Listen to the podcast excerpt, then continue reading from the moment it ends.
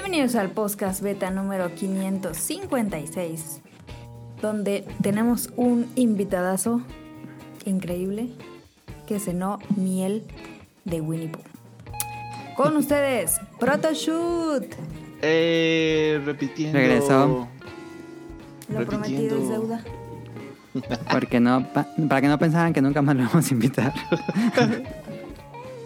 este regresó Proto desde Canadá. Eh, vamos a hablarles de eh, cosas que nos han acercado, bueno, cosas que hemos conocido a través de videojuegos. Vamos a ver, hablar de Netflix. Le voy a hablar de una película. Y Caro va a tener datos curiosos. Ajá. Y muchas cosas más, o sea que ya no más.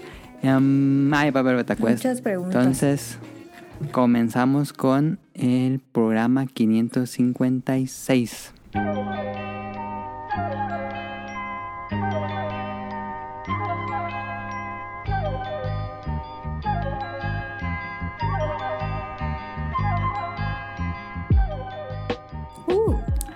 Este, antes de empezar, sí dijimos quién está, ¿no? El, ton- el Takaro, está Tonali, aunque creo que no habló. Ahí está. Tonali. Y yo soy Adamo Mini Ninja y ya dijimos que es un Zaproto. Em, no sé quién quiere empezar, con qué juegan la semana. ah, el, el invitadazo, por favor. Proto. Este, sí, oye, estuve jugando un juego que regalaron el mes pasado en la PlayStation Network. Y es un juego muy serio, muy, muy, muy peligroso, que da mucho terror. Y es el juego de Bob Esponja por la batalla de Bikini Bottom. Que es un remake de un juego que salió ya hace bastante tiempo. Y que este es de esos juegos, pues, para niños. Es un Es juego un así colectatún, ¿no? ¿Mandé? Es un colectatún. Efectivamente, sí, exactamente. Pero em, está, pues, tonto. Está muy sencillo el juego, pero. Pero es si te gusta el género, es muy bueno. Además de que te relajas, ¿no? Tranquilo, ahí vas conectando las cositas y así. Y cura tu, tu, este... Tu, tu, tu hambre por coleccionar todas las cosas, buscar todo el mapa y toda la cosa. Ajá. ¿A No sé si fue el que jugamos, pero sí jugamos uno en PlayStation 2, creo. Que estaba padre, de Bob Esponja. No sé si era el mismo, pero sí recuerdo haber jugado uno. Está padre, sí. Ok, este, ¿algo más que hayas jugado Proto? Eh, bueno, pues obviamente Overwatch, que... eh, Overwatch 2, ¿no? ¿Todavía no? Sí, exactamente. Overwatch eh, acaba de sacar su beta. Ajá. Eh, fue una beta cerrada, eh, pero de repente pues, empezó a hacer una promoción acerca de que todos los que vieran streamings de Overwatch iban a poder... eh, eh, si veías cuatro horas de streaming podías obtener una beta para poder jugar Overwatch y pues como Tanto. enajenados Se me hace mucho cuatro horas. bueno, pues imagínate que eh, se llegó a un tope eh, histórico de viewers eh, para una beta de un juego de un millón y cacho de espectadores en Twitch. Así que, pues yo creo que por eso lo hicieron gente así, ¿no? Ver cuatro horas de streaming y todo el mundo podía obtener una beta. Y pues ahí Mauricio Garduño, este, bueno, pues todo el mundo estuvieron ahí viendo los streamings y pues obtuvimos nuestra beta para poder jugar Overwatch 2. Ok. Pero ya, ya te la dieron, ya te dieron la beta. Sí, efectivamente. Y ya la estabas jugando. Ajá, sí. ¿Y, te ha gustado? Un poco, porque realmente no he estado jugando per se, he estado jugando a través de otras personas porque la beta solo es para gente que tiene PC. Entonces yo como juego en Mac o cuando tengo Mac o como juego eh, Overwatch en ah, PlayStation, pues no puedo jugarla per se, pero pues he jugado a través de mis compañeros y este, como puedes ver, eh, sacamos tres podcasts hablando de, de Overwatch Sí, 2. sí, Ah, estamos súper emocionados y eh, pues platicando todos los cambios y todo. Es un gran momento para los aficionados de Overwatch. ¿eh? De Overwatch, Este, sí. Entonces, Pero mm, siento que, bueno, mi impresión con Overwatch 2, o por lo menos en mi burbuja social de Twitter. Que los que están emocionados son los fanáticos, pero creo que ya el público mainstream está difícil. O, o como que no vi tan entusiasmados al público general que no son fanáticos de Overwatch. Eh, en, en el podcast donde estuve, en el podcast pasado, a- a- habíamos platicado de que era un momento muy especial para los jugadores porque estaban cambiando un montón de formas de monetizar los juegos, etcétera, etcétera. Entonces, sí, lo escuché. Eh, justamente Overwatch está pasando por ese proceso donde se está reinventando, eh, donde se está, pues sí, renovando en muchas cosas, aspectos visuales y, y cosas así.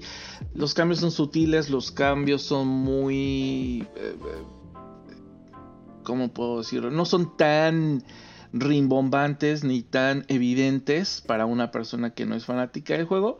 Y pues sí, entiendo perfectamente, ¿no? Que, bueno, no para todos les emocione. Mucha gente, eh, el mame andan eh, por ahí que dicen, no, pues Overwatch, eh, Overwatch está muerto, es un juego que nació muerto, bla, bla, bla. Pero bueno, pues el tiempo dirá, ¿no? El tiempo dirá Sí, y pues como, te- como tiene aficionados super hardcore, pues siempre tiene detractores y ujú. gente que dice, "No, ese juego ya está muerto. Pero bueno, ahí está. Ahí está. Eh, Caro, ¿qué pasa en la semana? Estoy jugando Kirby poquito. Y jugamos Ah, eh, panel de Pon con Caro otra vez un buen rato. Eh, me ganó. Pero es porque yo ya no había jugado. es que yo creo que mm, es como un deporte, panel de Pon, tienes que calentar primero. Ay, pues sí, pero parece que tú siempre estás ya calentado, no manches. Pero ver estuvo padre. Eh, eh, ¿Algo más, Caro, que el juego? Eh, panel de pon y nada más. Ok, Tonali, Yo nomás le he dado a la Elden Ring un rato. ¿ya en dónde vas? En, las, en los gigantes, en En la Tierra de Nieve. Gigantes. Sí. Sí. Ahí ya, ya le entré, ya maté a la gárgola esa que está en la entrada. Este, sí, ya y sé. a- apenas, apenas entrando a, las, a la parte nevada. Ok. Todavía parece que le falta un rato. Ah, está bien grande esa parte, ¿eh? Son dos... Tienes que encontrar otro mapa.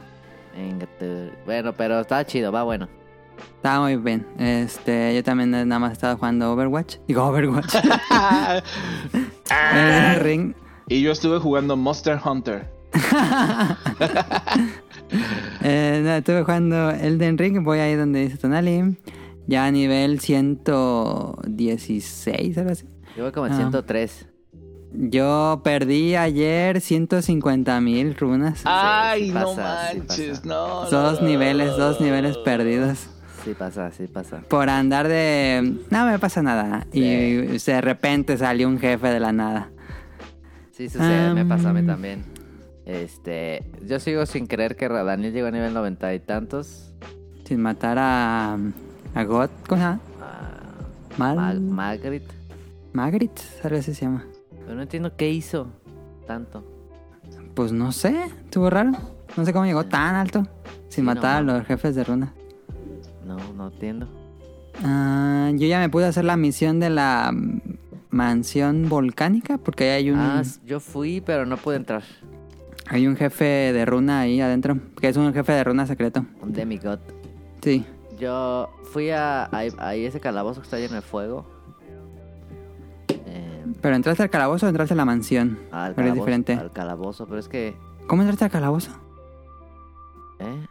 El que no puede entrar al calabozo si no hace primero las misiones de la mansión. Tan, tan, tan. Yo entré a un calabozo que está lleno de lava y que salen estos como... Que son como de caballos con ruedas gigantes que te pegan, que avanzan por una bajadita. Ah, no, ese no es de la mansión volcánica. Estás en la, en la tumba de Helmrim. Ah, yo fui a esa, pero luego ya no supe qué hacer ahí. No, ma, esa, esa mamada está bien trollsísima. Esa es el nivel más troll de todo el Ring. Se maman. De lo que yo he jugado, es de lo más troll de todo el juego. Pues es que no se puede salir. Este. ¿O sea que estás ahí atrapado? Hay un jefe secreto. Pues no lo encontré.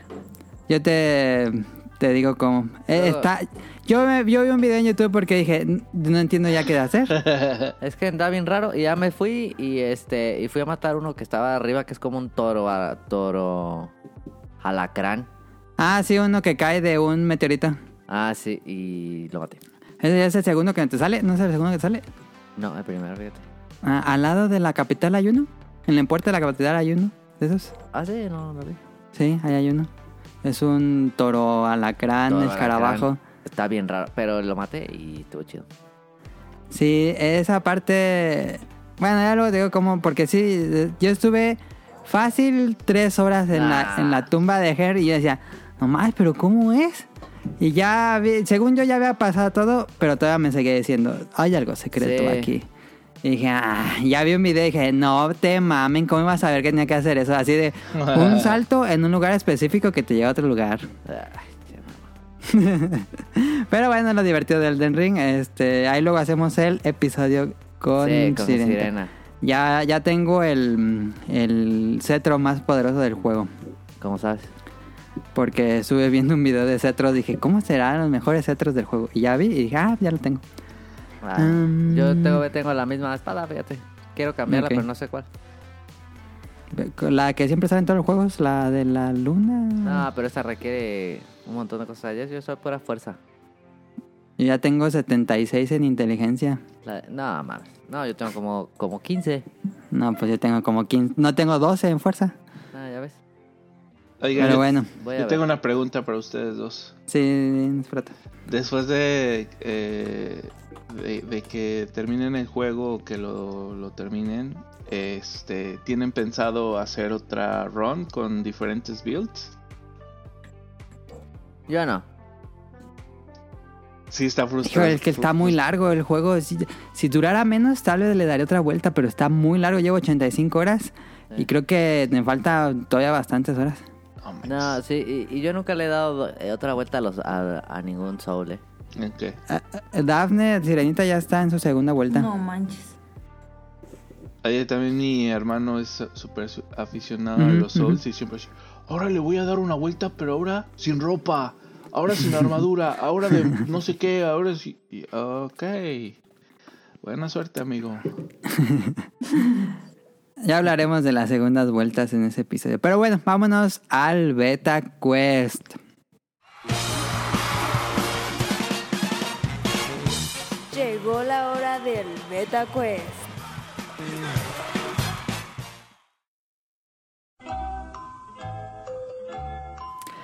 Este Beta Quest es incluso hasta para los escuchas, porque todo el mundo tuvo la información en su momento. Este Beta Quest va a ser examen. Hace dos programas tuvimos a Rion Jun y nos habló de la revista Famitsu. Les voy a preguntar datos que dio Ro- Rion en ese Ah, episodio. Ay, pa. no manches. No, pues yo nunca. No, pues no. Nah, yo nunca, pues si tú estuviste en el programa, Caro. Pues sí, pues ya se me olvidó.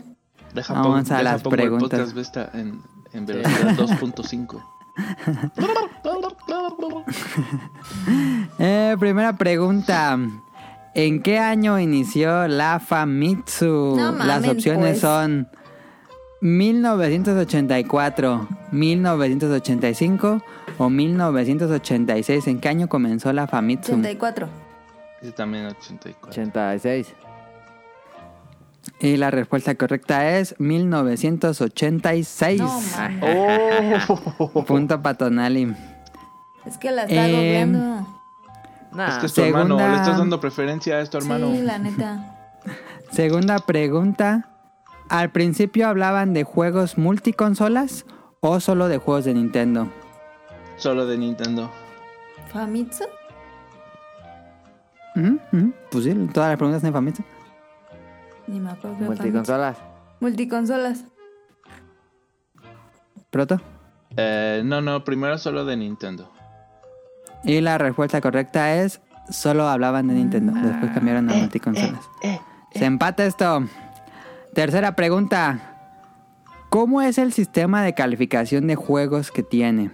Las opciones son de 0 a 10 puntos. Opción 2, de 0 a 40 puntos. Opción 3, de 0 a 100 puntos. ¿Cómo es el sistema de calificación de juegos? De 0 a 100. Yo sé, yo sé, pero no voy a decir. Ah. Claro. Ah, tiene información secreta De insider. 0 a 40 yo digo. Tonali. 040. ¿Tú? Y la respuesta correcta es de 0 a 40. Uh. Porque cuatro personas dan una Exacto. calificación de 0 a 10 y se suma todo. Exacto. El 40 de Ocarina del, del Tiempo. Ajá. Este. mm, ¿Cuál. Digo, perdón. cuarta pregunta. ¿Qué día de la semana se publica la revista en Japón? Las opciones son lunes. Opción. Digo, opción 1, lunes. Opción 2, sábado. Opción 3, jueves. ¿Qué día de la semana se publica la revista? Jueves. Yo digo que jueves. Lunes. La opción. Digo, la respuesta correcta es. Jueves. No. Eh. Punto para Tonali. ¿Cómo vamos? Yo digo Tonali tres. va ganando, ¿no? Sí. Y Proto lleva mm, Dos. uno, dos.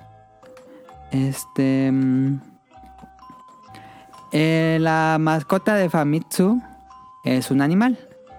Las opciones de, la- de las opciones de mascota son un oso, un zorro o un gato.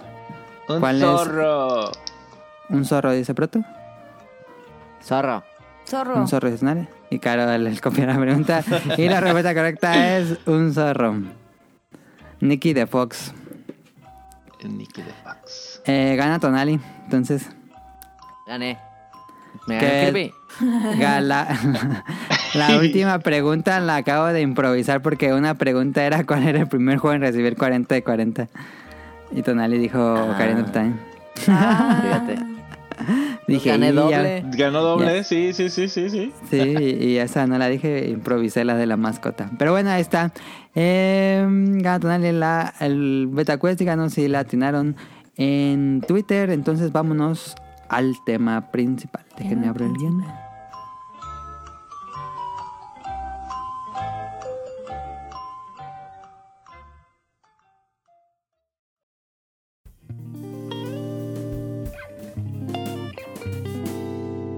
Tema principal.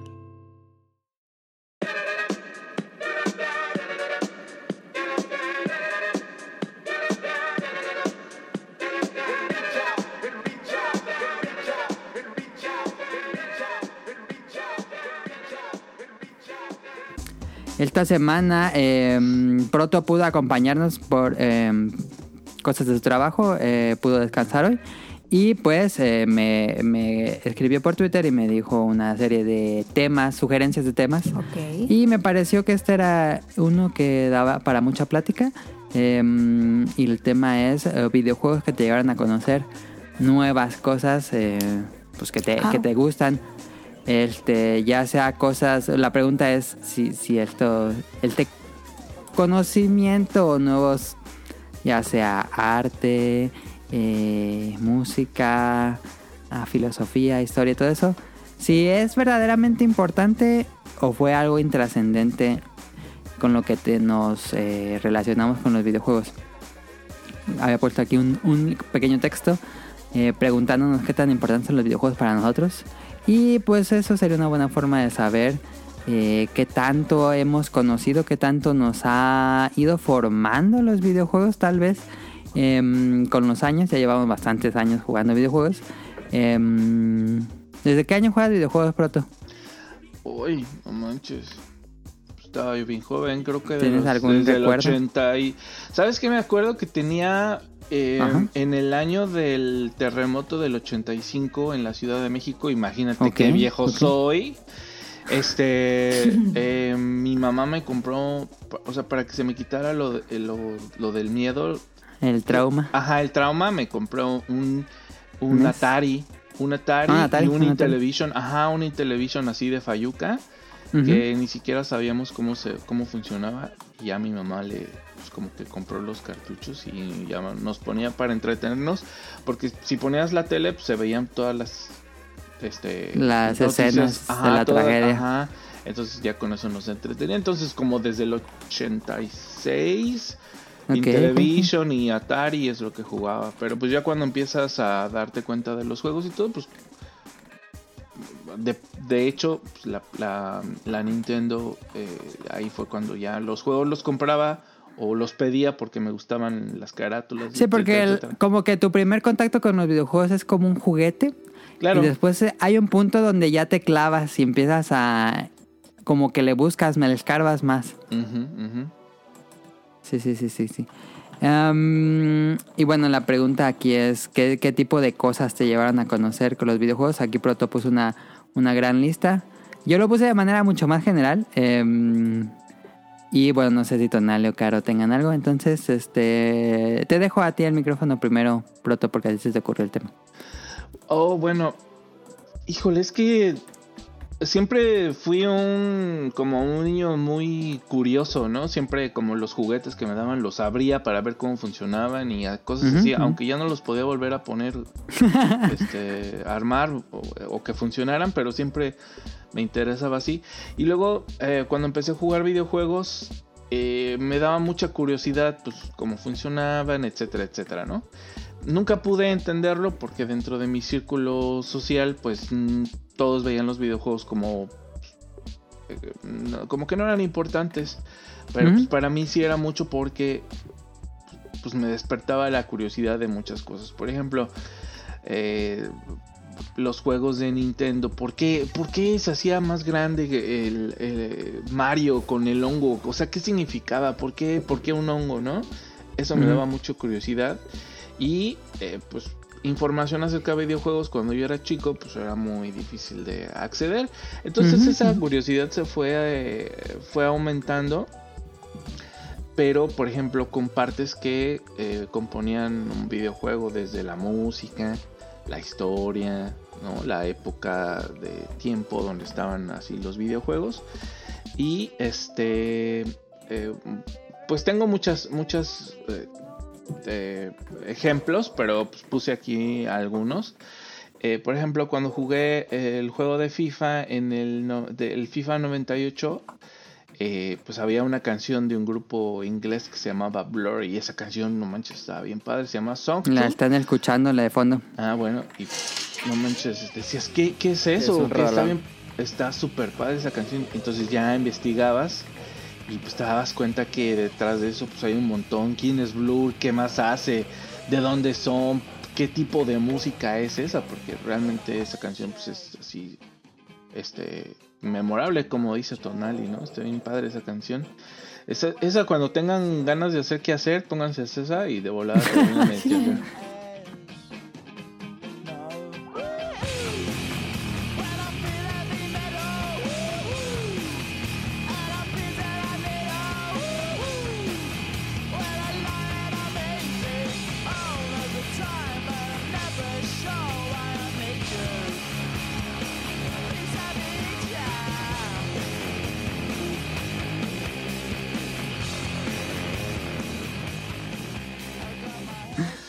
Como ejemplos de eso de música también está el juego de NHL eh, 99. Yo jugué mucho a Órale. hockey. Mucho- Nunca había conocido a alguien que jugara NHL.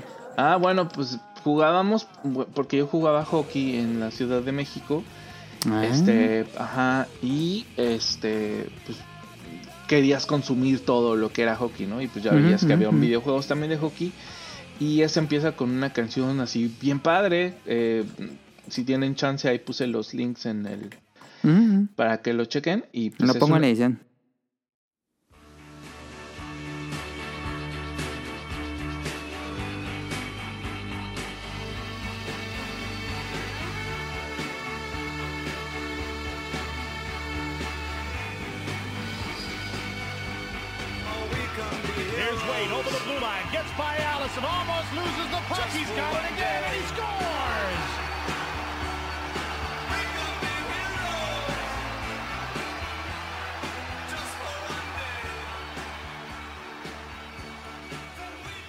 Es una canción de este un grupo que se llama Wildflowers de Jacob Dylan que es hijo de, eh, de Bob Bob, Dylan. Y canta una canción que un cover de su papá se llama Heroes y no manches o sea esa canción está bien padre y, y- y la escuchas y te gusta y investigas más quién es Bob Dylan quién es Jacob Dylan y te das cuenta de que detrás de un videojuego que es pues, así como un juguete hay un montón de trasfondo, de trabajo, de arte, de, de genialidad, de... eh,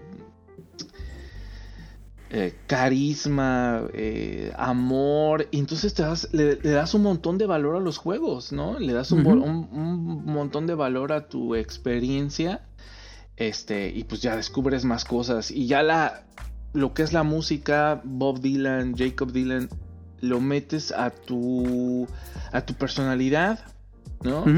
Eh, y pues es bien padre cuando pues, creces como persona en tus gustos, ¿no? Eh, en, en lo que te gusta, en lo que te llama la atención, en lo que te hace vibrar, pues eh, influencias externas que vienen de videojuegos. También hablando de música, el juego de Crazy Taxi, no sé si ustedes eh, lo Uh, éramos bien fans de Crazy Taxi. y The hay una, ajá, hay una canción que se llama eh, Yeah, Oh, yeah, yeah, yeah, yeah. exacto, All I Want. ¿no? Entonces, Sí. The Y Offspring, todo el soundtrack es increíble. sí, güey, no manches.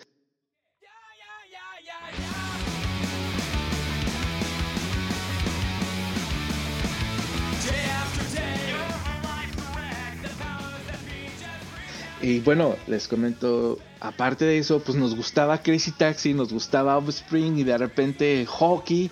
Y, y, eh, se presentaron en la Ciudad de México The Offspring en la... ¿Cómo se llama este lugar? En el Palacio de los Deportes o no sé qué. Entonces pues fuimos todos los vaguitos ahí que patinamos y pues no teníamos varo para los boletos y nos quedamos afuera del concierto de Offspring, pero pues escuchaba todo. Entonces es una experiencia bien padre. ¿Qué estás haciendo aquí? ¿Cómo, cómo fue tu primer este, contacto con el punk? Pues bueno, escuchando un, concierto. Ajá, a un videojuego, cu- escuchando un concierto de punk afuera porque no teníamos para comprar los boletos. Qué punk. Eh, exactamente, ¿no? Es, entonces es, es bien padre y es una experiencia de vida que pues ahí eh, se, se va a quedar. Eh, hablando de otras cosas que no sea de lo de ¿Tú la ya música. conocías The Offsprings antes de Crazy Taxi? ¿O fue gracias a Crazy Taxi?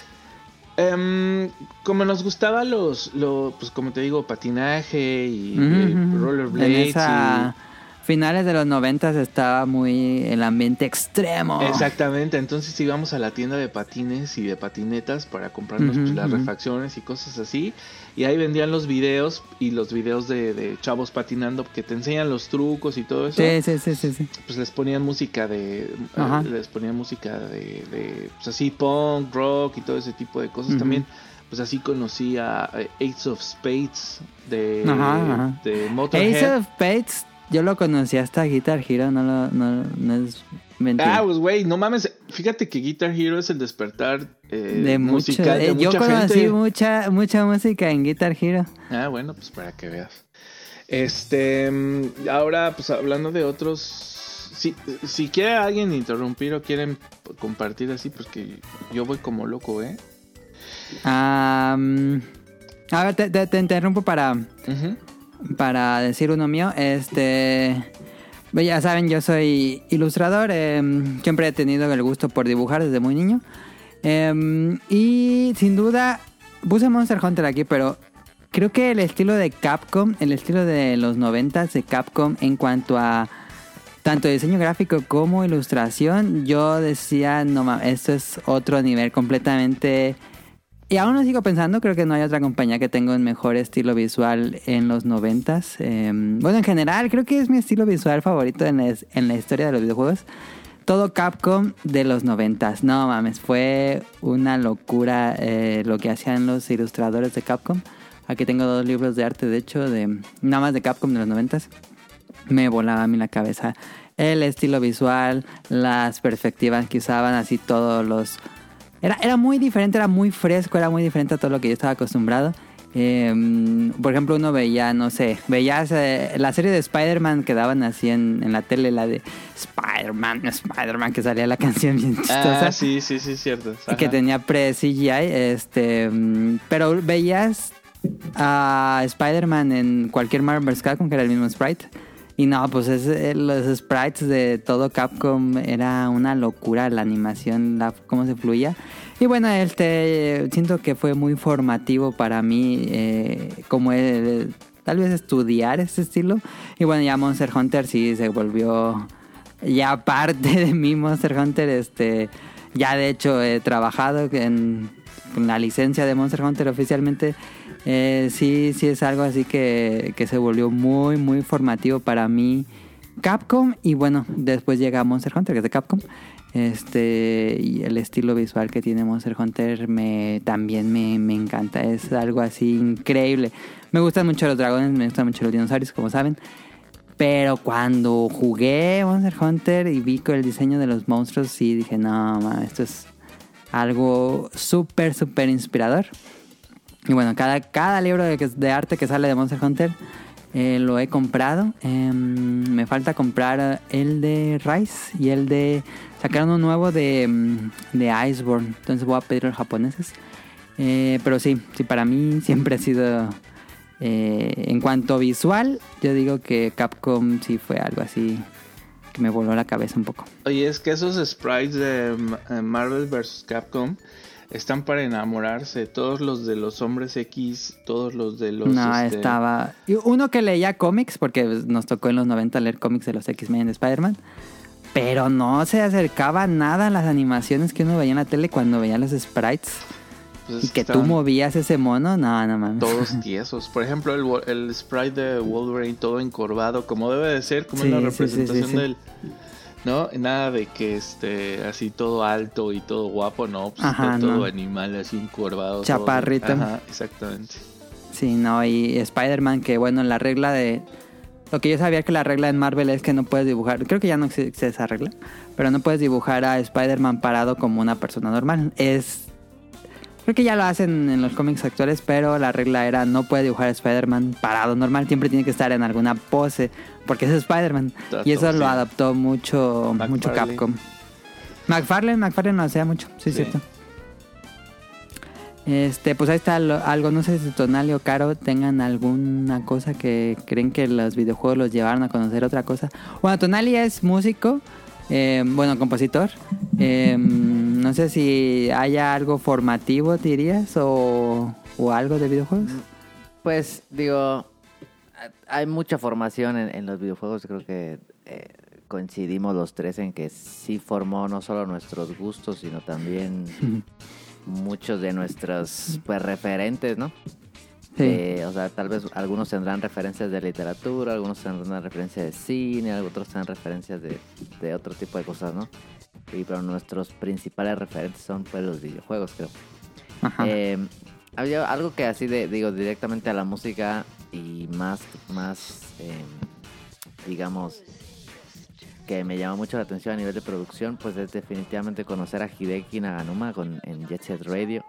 Sí. Este, que aparte de ser un juego impresionantemente divertido, eh, la música de Jet Set Radio sí para mí fue así como de, "Ala, ma", porque era otro mundo, ¿no? Era, era nada que ver con el mainstream que estaba sonando en ese Sí, no, momento. no, no sonaba nada igual en Ah. su momento. Creo que sigue sin sudar. Hay muy pocas cosas que suenan como ese soundtrack. Sí. Y combinado con toda la cultura eh, Street. ajá, urbana. Japonesa. Increíble, pero, ah, o sea, me encantó como ese, esa fusión de, de, de géneros. De estilos. Ajá. Ajá. Pero más que nada, como Hideki Nagama sigue siendo como uno de esos brothers que siempre regreso a nivel producción, ¿no? Cuando he tenido que hacer producción y cosas así. Ajá. Es, es uno de los mejores productores, yo creo que en, pues justamente en fusión. Y sí, sí ha sido, o sea, como que de él me empecé a, a clavarle más a producción después, no, no cuando estaba jugando Jet Set Radio, sino No, después, pues no. Sí, pero sí fue algo que se te queda grabado Sí, en la mente. Sí, exactamente. Yo creo que lo visual y lo, lo este auditivo es lo que te pega definitivamente y te marca, ¿no? Por eso pues, hay mucha gente influencias en tanto en cine como en videojuegos así. Ajá. Oye, Tonali, ¿y tú decidiste eh, tomar la carrera de eh, compositor? ¿Compositor? Sí, sí, sí. Sí, de compositor, este, en base a, a- ¿en tu familia son músicos o No. algo así? No, nadie, de Dos, hecho, dos nadie es- papás biólogos. Sí. Nadie en el arte, de hecho. Sí, nada, nada. Y creo que también los videojuegos despertó un poco como este interés en... Como en... En general en el arte, yo creo, no en, no en el arte, más en la parte creativa. Ándale, sí, que como que creativamente te siembra la espinita Sí. de, de hacer algo que se parezca a lo que te gusta. Sí, exacto. Es, es, es bien padre ese sentimiento y también frustrante cuando estás viendo algo así súper padre que te inspire y te llama y, se lo quieres enseñar. Y tal vez como cuando eres un niño no te prestan tanta atención a eso, ¿no? Eh, Sí, ajá, sí, sí, lo- sí. sí, como es algo que es tan ajeno a, otras generaciones, como que no le toman la seriedad. Ah, miren, y, y tú quieres explicarle, no sé, a tu mamá o a tu maestro de así. Oh, miren, este, y, y- y este juego te muestra esto y así. Ajá, sí, sí, sí, niño, así. Como Rion presentando Pokémon antes de que fuera Pokémon en su escuela. No. Eso estuvo bueno ese. Em, ¿Tú, Caro, dirías que ha- crees que haya algo que te haya hecho conocer? No- tal vez no tan formativamente, sino, no sé, que conocieras a algún artista, que conocieras algo, algo que después te gustara gracias a los videojuegos. Pues yo me acuerdo mucho de. Híjole, me van a regañar porque no me acuerdo el nombre. del- Mira, Lo, lo adivinamos, BetaQuest. mira. mm, ma- Era con M. Me acuerdo mucho que empecé a jugar un juego que me gustó mucho. Que era como de. am, como que saltas en, en las paredes. Saltas en las paredes. Que era una chavita con Una mujer. un atuendo como plateado. Mirror Edge. Ándale, Mirror Edge. Ok. Y como que ese juego como que dije, ¿qué pedo? O sea, pues no había visto como algo así. Dije, ah, o sea, puedes hacer como parkour, Ajá. pero en un juego no te pase nada. O sea, fue como, wow. Y entonces lo empecé a jugar y escuché la música y me, o sea, me flipó. Dije, "Oh, está increíble la música. Still Alive. Ajá. Entonces me acuerdo que creo que tú me... No sé si me regalaste el... Te pasé las, el soundtrack. Ajá, como que me lo quemaste. Sí. Entonces ponía esa música para todo. O sea, si me tocaba barrer o trapear, lo ponía. Si, si me tocaba limpiar el baño, lo ponía. Si me tocaba co- eh, cocinar así, lo ponía. O sea, ya estuve así full con ese disco hasta que pues ya obviamente me enfadé. Y como que a partir de ahí, digo, no sé mucho de música ni nada, pero como que me gustó ese como estilo de música, eh, como raro. O sea, no... Pues tecno. Este es una estilo tecno, si no me equivoco. Electrónico, tecno. Ajá. Pero diferente. Sí. Entonces, me gustó. Y... Pues siempre me gustó mucho los de los de carreras. Me acuerdo mucho cuando mi papá se compró el le compramos un volante, ¿no? a Mi papá. Sí, le compramos uno. Y a mí me encantaba ver, o sea, o lo jugabas tú, o lo jugaba Tonal, o lo jugaba mi papá. Y me, me encantaba ver, o sea, yo decía como, pues es que estás como que paseando, pero aquí. Em, y como que me hizo siempre querer como un coche, ¿sabes? Ok. Como que de ahí siempre dije, yo quiero un coche, yo quiero un coche. Ah, pues como la libertad, ¿no? De poder ir a donde tú quisieras y así. Ajá. Sí, sí, sí, sí, sí, te entiendo. Por ejemplo, yo la primera vez que le puse a mi papá este Grand Theft Auto, se paraba en los altos.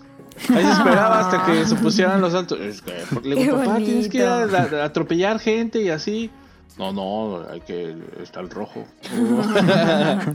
Bien chistoso.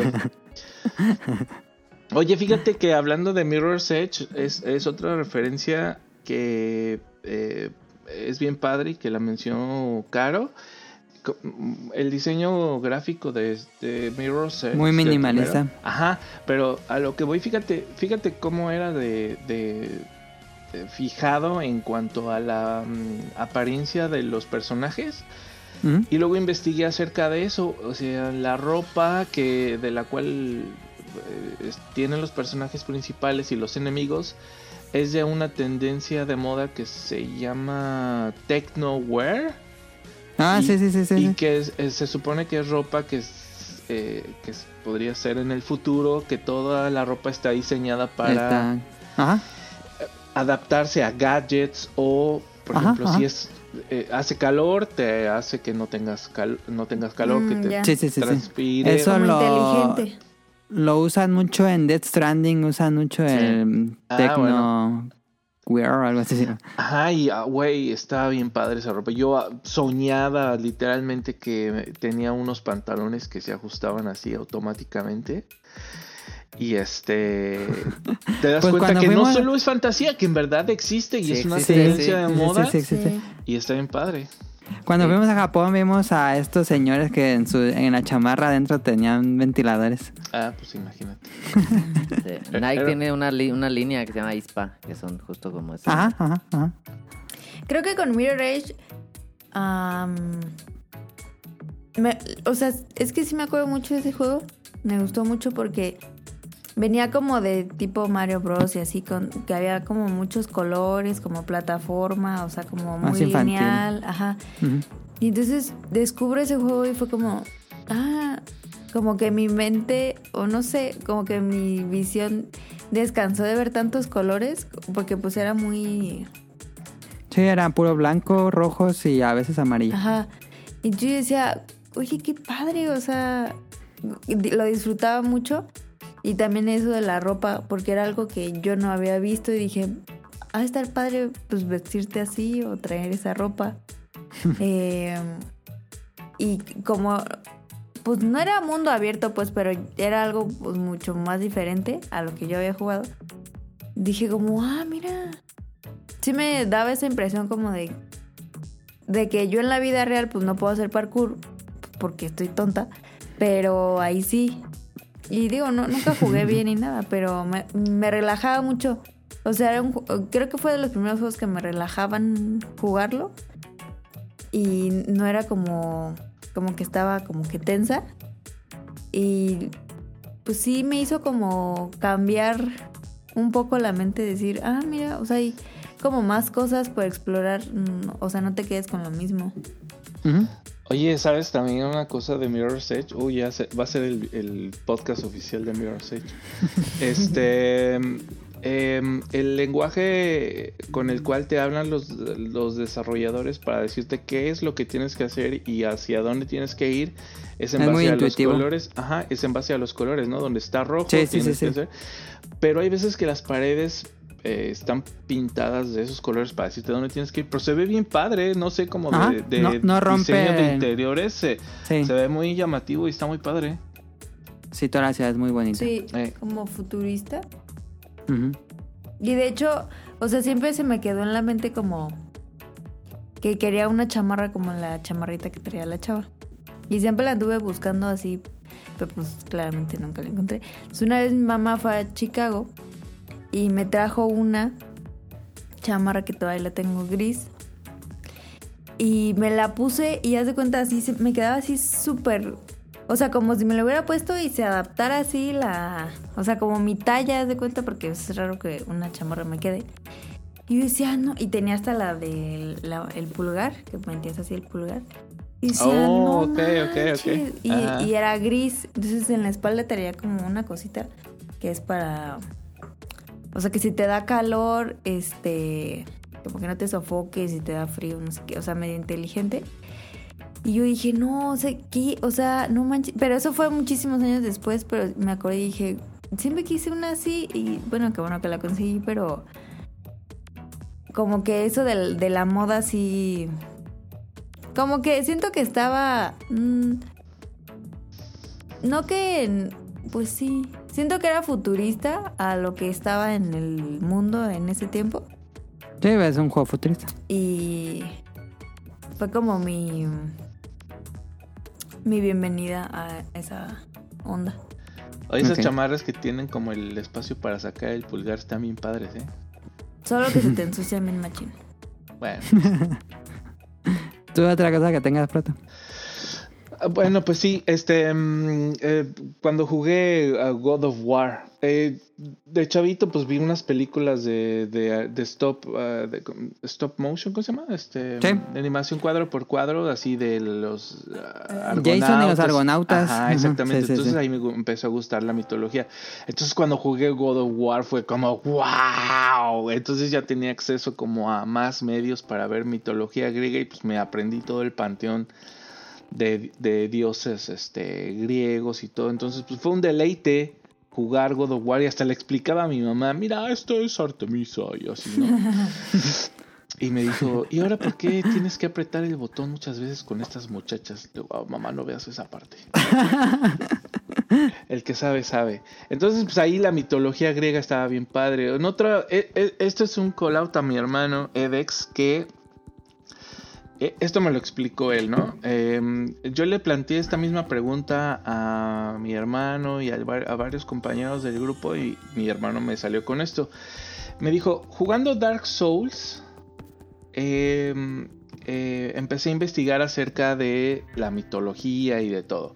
Y que se encontró con un señor que escribió un libro, un señor que se llama Joseph Campbell, que escribió un libro que se llama The Hero with a Thousand Faces. Ujú. Y eh, en este, pues, eh, describe lo que es la, eh, la estructura del el monomito, que quiere decir Sí, que sí, muchas de las historias que jugamos en videojuegos están basadas en esto, que es, pues, un personaje que tenemos que es débil, que es novato, que es joven y luego tiene un proceso por el cual tiene que ir y luego se encuentra un mentor y luego tiene una dificultad y luego encuentra un arma o una cosa que lo hace poderoso y luego tiene que regresar a... entonces es una eh, eh, una forma de la escritura y de, de cómo narrar historias que tiene muchísimo tiempo desde la Biblia hasta. Star Wars hasta Star no Wars sé- es este el ejemplo perfecto que Es- cumple cada una de las exactamente no y pues partes. de ahí este explica todo eso. Entonces, qué chistoso que un juego te lleve a conocer un libro, te lleve a conocer un autor, te lleve a conocer algo eh, de cómo se escribe casi todo lo que vemos en, la en los en cine, televisión, películas, videojuegos, etcétera, y empiezas a comprender un montón de cosas extra de todos lados e identifiques ese tipo de cosas. Eso está muy chingón, ¿no? Que te lleve a, a realmente entender la psicología y entender este por qué se hace eso y por qué son tan similares muchas de las historias, ¿no? Eh, está bien padre. Y pues obviamente Mega Man también es para, para poner el último ejemplo de música. Eh, yo creo que a Tonali le va a gustar esto. Espero que lo disfrute. Mega Man es un juego que tiene un gran valor en cuanto a música. Este, el soundtrack de Mega Man 2 es este legendario. Lo han parodiado y lo han este cobereado un montón de artistas de, de- de- en todas las cosas, desde 8 bits hasta orquesta. Y ahí les puse el link de un- una orquesta que toca música de Mega Man y hace un... Es, es hermoso, hermoso, así no lo puedo describir de otra forma. Como los, los temas de Mega Man, del 2 principalmente, están todos mezclados y arreglados para hacer una sinfonía.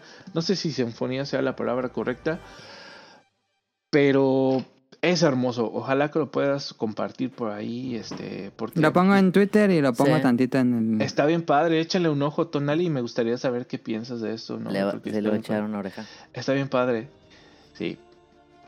Sí, sí, sí. de Sí, mis Mega covers favoritos de. Mega Man serían los de One Ups. One Ups es una gran banda. Ah, Sí. claro. También hay otro que este, que se llama Mini Bosses. Mini Bosses, los Mini Bosses que es más buenos. este rock Sí, están muy frenético. Am, yo tengo aquí, vi que pusiste aquí en el guion a Billy Kane. A ver, Billy Kane, porque tengo, desde que pusiste la imagen dije, ¿por qué Billy Kane? Bueno, este.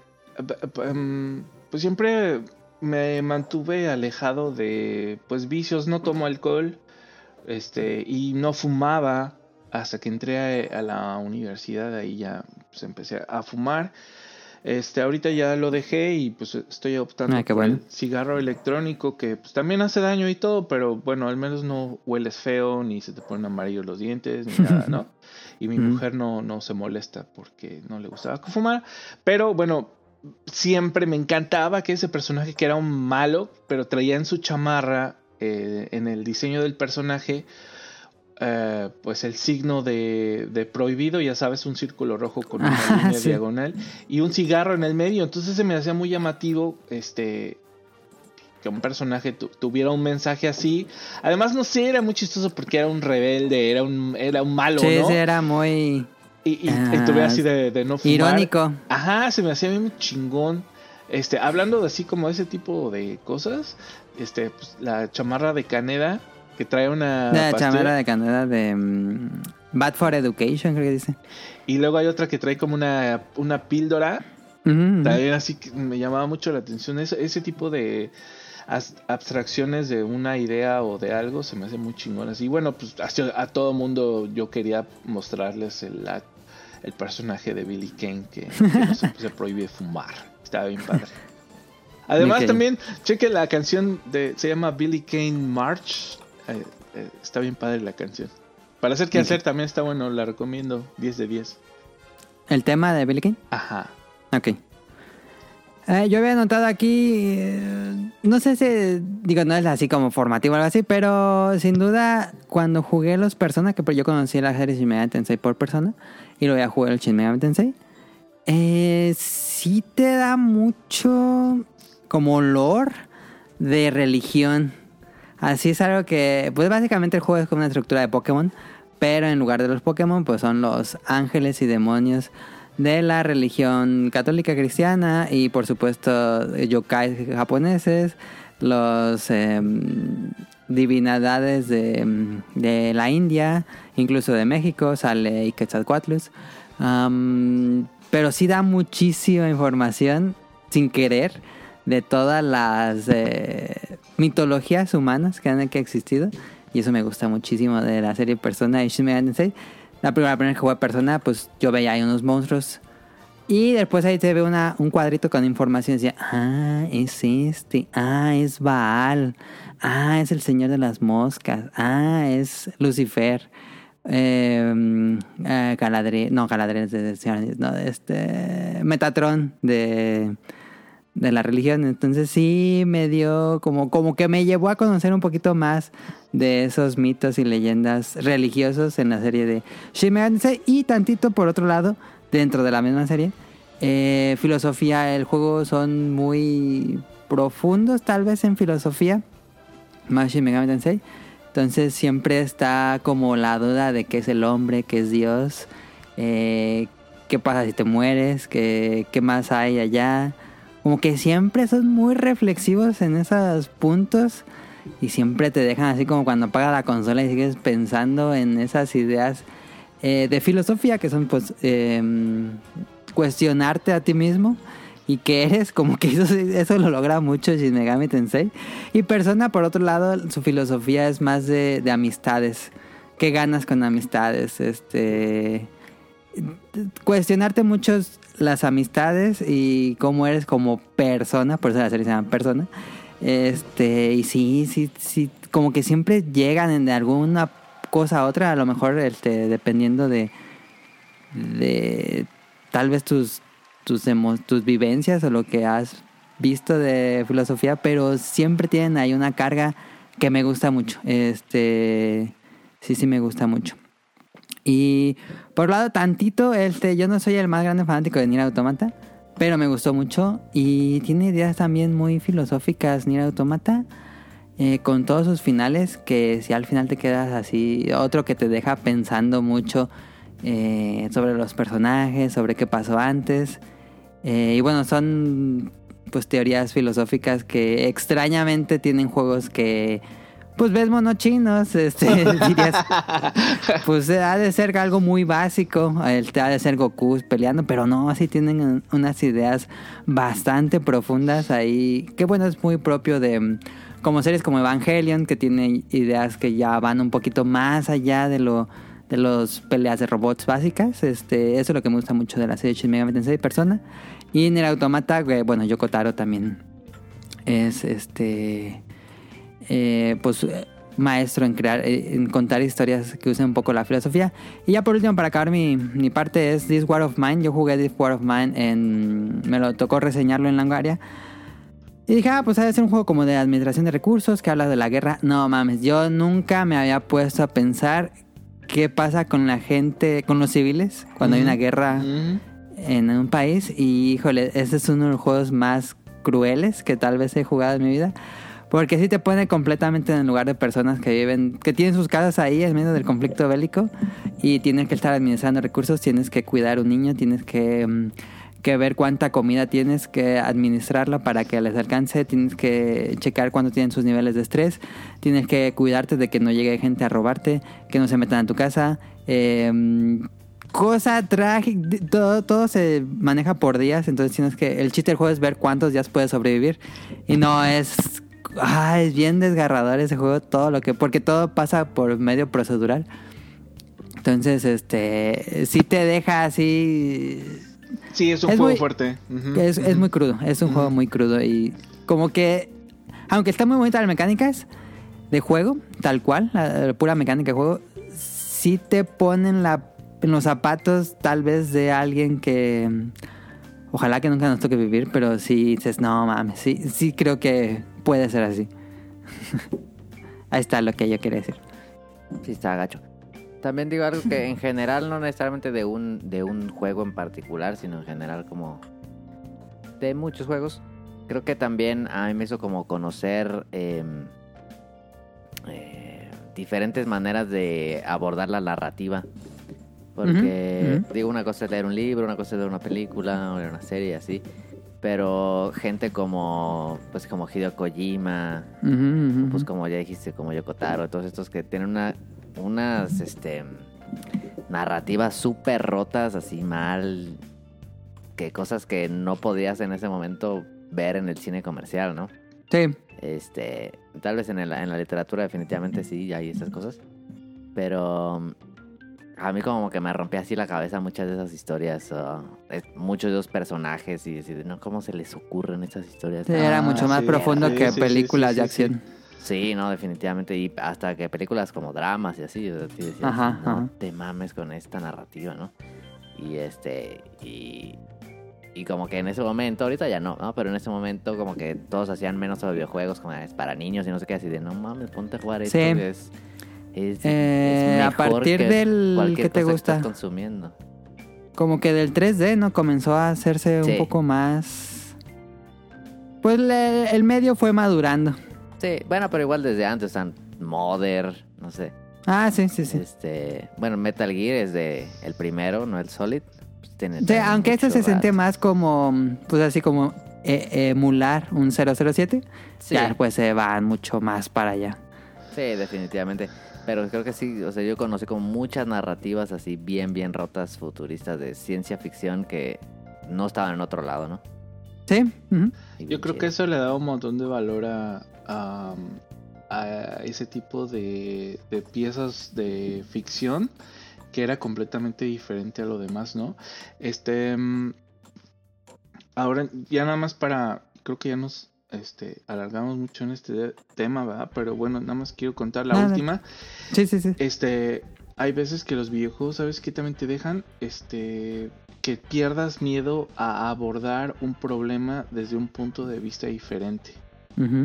¿no? Por ejemplo, tienes un jefe que no sabes cómo y le estás investigando y después de que ya, este, te terminaste todo lo, lo que te da en la cabeza, empiezas a hacer cosas eh, em, que no son como lógicas y te das Sí. cuenta que, oh, ok, es así, ok, perfecto. Te voy a dar un ejemplo rápido. En un RPG que jugué que se, llama, que se llamaba Star Ocean, este, ah, eh, pues ahí estaba jugando bien bonito, ahí tenía todo mi, mi, mi- mi grupo de jugadores y me dieron una, ven- vencí un jefe y me dieron una armadura y decía, oh, esta armadura estaba padre y me la ponía y inmediatamente me empezaba a drenar mis mis más- mis HP y decía, pero qué pedazo de porquería, esto me está quitando la sangre y jamás lo usé. Ajá, y jamás ajá. lo usé y terminé el juego hasta que llegué al jefe final. Y pues no le podía hacer nada, no me podía acercar porque de dos ataques me mataba. Y pues lo jugué, abandoné el juego, regresé años después y todo. Y ya había, ya, ya había hecho de todo, ya había probado todos los métodos hasta que bueno dije este pedazo de porquería de armadura me lo voy a poner ya nada más para que...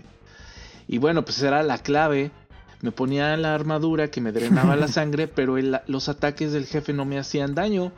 Entonces, la armadura me, me drenaba la sangre más lento de lo que me De mataba. lo el que te bajaba. Ajá, entonces me podía curar, atacaba y con eso por fin vencí este, el jefe final. Y me voló la cabeza, ¿no? Como un ítem inservible que te parece al Sí, principio sí, del juego. Es la, la clave para terminar el juego que 60, 70 horas después ya ni te acordabas, ¿no? Ujú. Eh, a- Eh, Pasa algo similar en Shin Megami Tensei 5 si quieres. Yo lo hice de la manera así picando piedra porque es un jefe muy difícil que dura como media hora la batalla.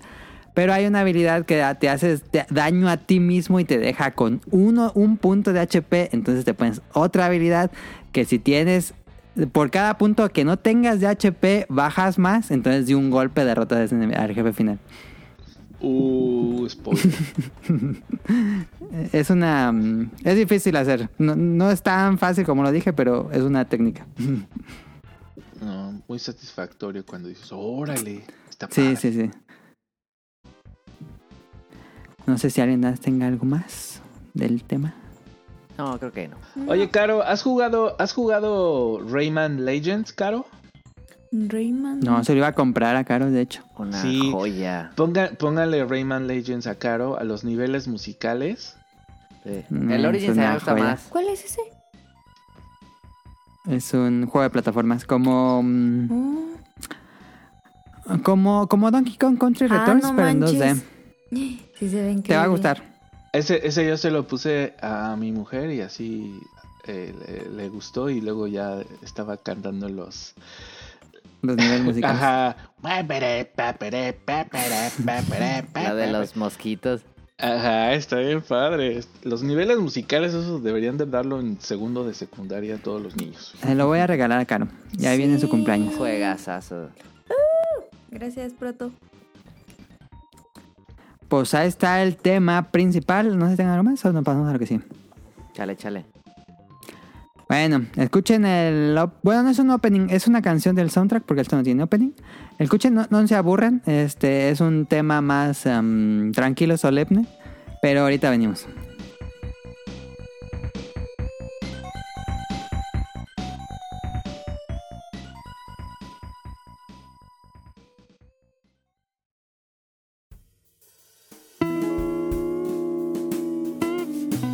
Opening de la semana.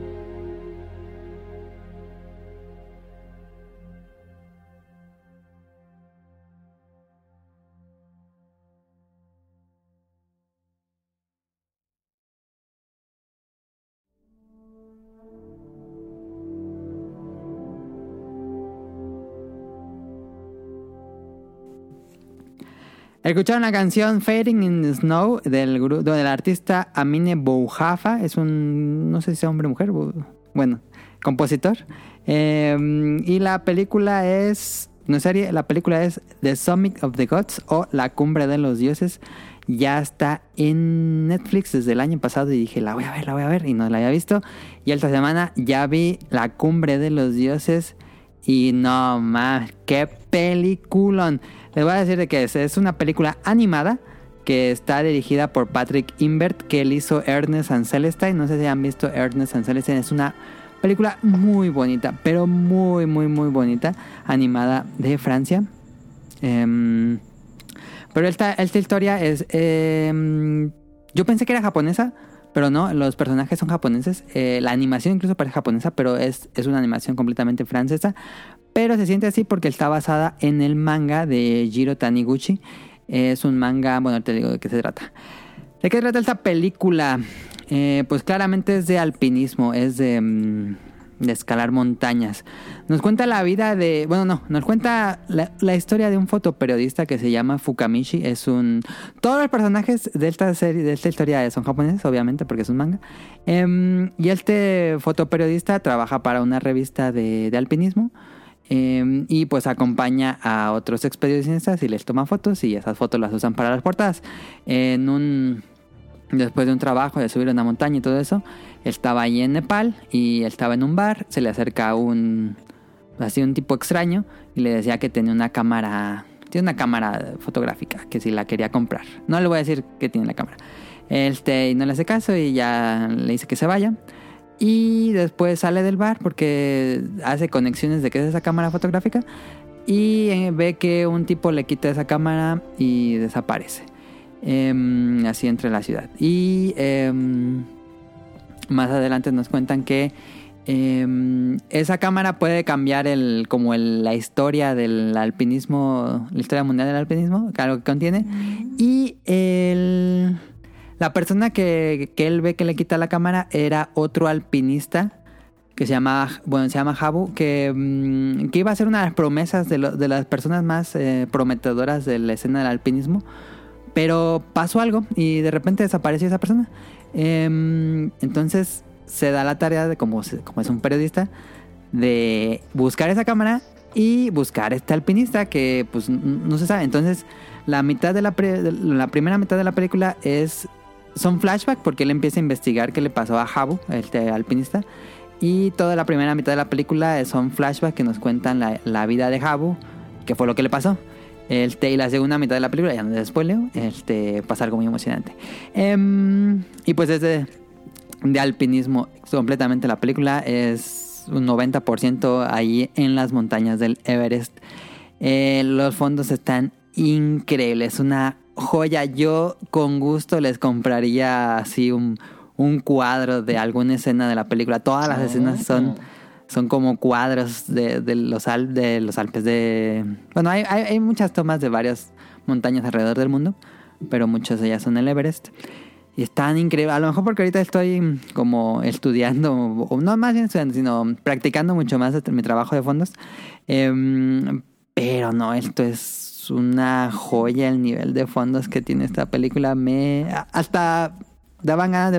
eh, Sí le pausaba para ver los fondos, pero cuando pausas en Netflix se pone como mucha información y no te deja ver Mm, sí. el fondo. Ah, pero eso es horrible. este, me encantaría que vendieran un libro de arte o algo para, para verlos así a detalle. Em, todo el trabajo de animación es de Francia. Em, lo, lo, lo gracioso es que todos los personajes son japoneses, todos, todos, todos. Pero el doblaje es francés, entonces todos los personajes hablan en francés. La vi en francés, este, no hay opción así como en japonés. Está raro, pero ya después de rato te acostumbras. Oh, qué elegancia la de Francia. No soy fan del, del francés, fíjate, se me hace Suena extraño feo. de escuchar. Feo, feo. Es como muy golpeado, a veces lo siento, pero bueno. Muy agresivo. Sí, es como muy agresivo, sí, sí, sí. Como que Este, cansa, ¿no? Sí, un poco. Este, pero está en español, no, no la chequé en español, me imagino que hacer un muy buen doblaje. Eh, yo la recomiendo muchísimo. Hay unas escenas muy emocionantes. Yo, hay unas escenas donde yo estaba sudando de las manos. de que pasan cosas muy emocionantes ahí en, mientras suben las montañas. Entonces yo la recomiendo muchísimo. Una hora 35 minutos. Está en Netflix, La Cumbre de los Dioses. Una animación muy, muy, muy bien cuidada. Hay que verla, Listo. hay que verla. Sí, véanla. Si les, más si les gustan los deportes. O bueno, el, el alpinismo. eh, o si viven, por ejemplo, Proto que vive cerca de montañas donde sí se hace esto. A lo mejor le gustaría más. Pero bueno, está este, La Cumbre de los Dioses en Netflix. Eh, pues vámonos a datos curiosos. Si nadie quiere. no, ¿hay- la- ¿Les ha salido en Netflix recomendada? Mm, A mí no. Y yo nomás vi el, el extracto ese que pusiste de del No. limpia parabrisas. Ah, ok, ok, ok. Pero, pero ustedes navegando en Netflix nunca les ha salido. Es que ahorita vamos a hablar de problemas en Netflix, pero quería ver si les ha, ya se ha recomendado ahí el algoritmo La Cumbre de los No. Dioses. No, a mí no.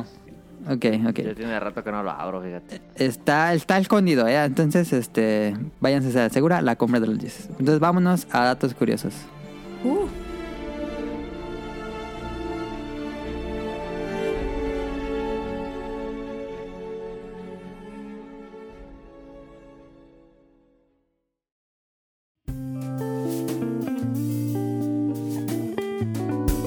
Datos curiosos.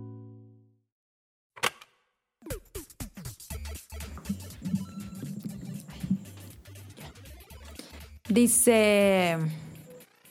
¿Ustedes sabían que los flamencos doblan las piernas en el tobillo, no la rodilla? O sea, nosotros pensaríamos que los flamencos tienen rodillas, pero no. Lo que realmente doblan son los tobillos. Oh. ¿Tú ya sabías?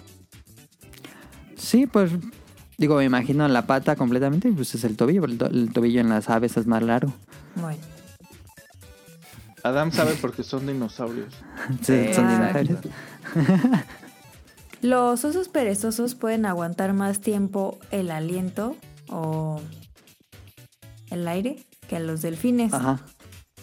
Ah. Si los osos perezosos disminuyen su ritmo cardíaco, aguantan la respiración hasta por 40 minutos. Los delfines solo necesitan salir por aire cada 10 minutos. Mm. Los perezosos son esos, este, Son los bonitos, son los de se Zootopia. parecen a mi hermano. El de los chistes. Son los de Zootopia que manejan muy rápido. esa, esa, eh, ese, ese gag de su tope está muy chistoso. Es el mejor chiste de la película, yo creo, y te lo que en Sí, el trailer. el, en el sí. trailer. ¿Y sabían que los Fruit Loops son todos del mismo sabor? Ah, no O sabía. sea, los púrpuras siguen siendo del mismo sabor. Todos son del mismo sabor. Para los niños que no les gustan los verdes. Ajá. Pues yo le, yo le decía a mi mamá que me separara todos los rosas.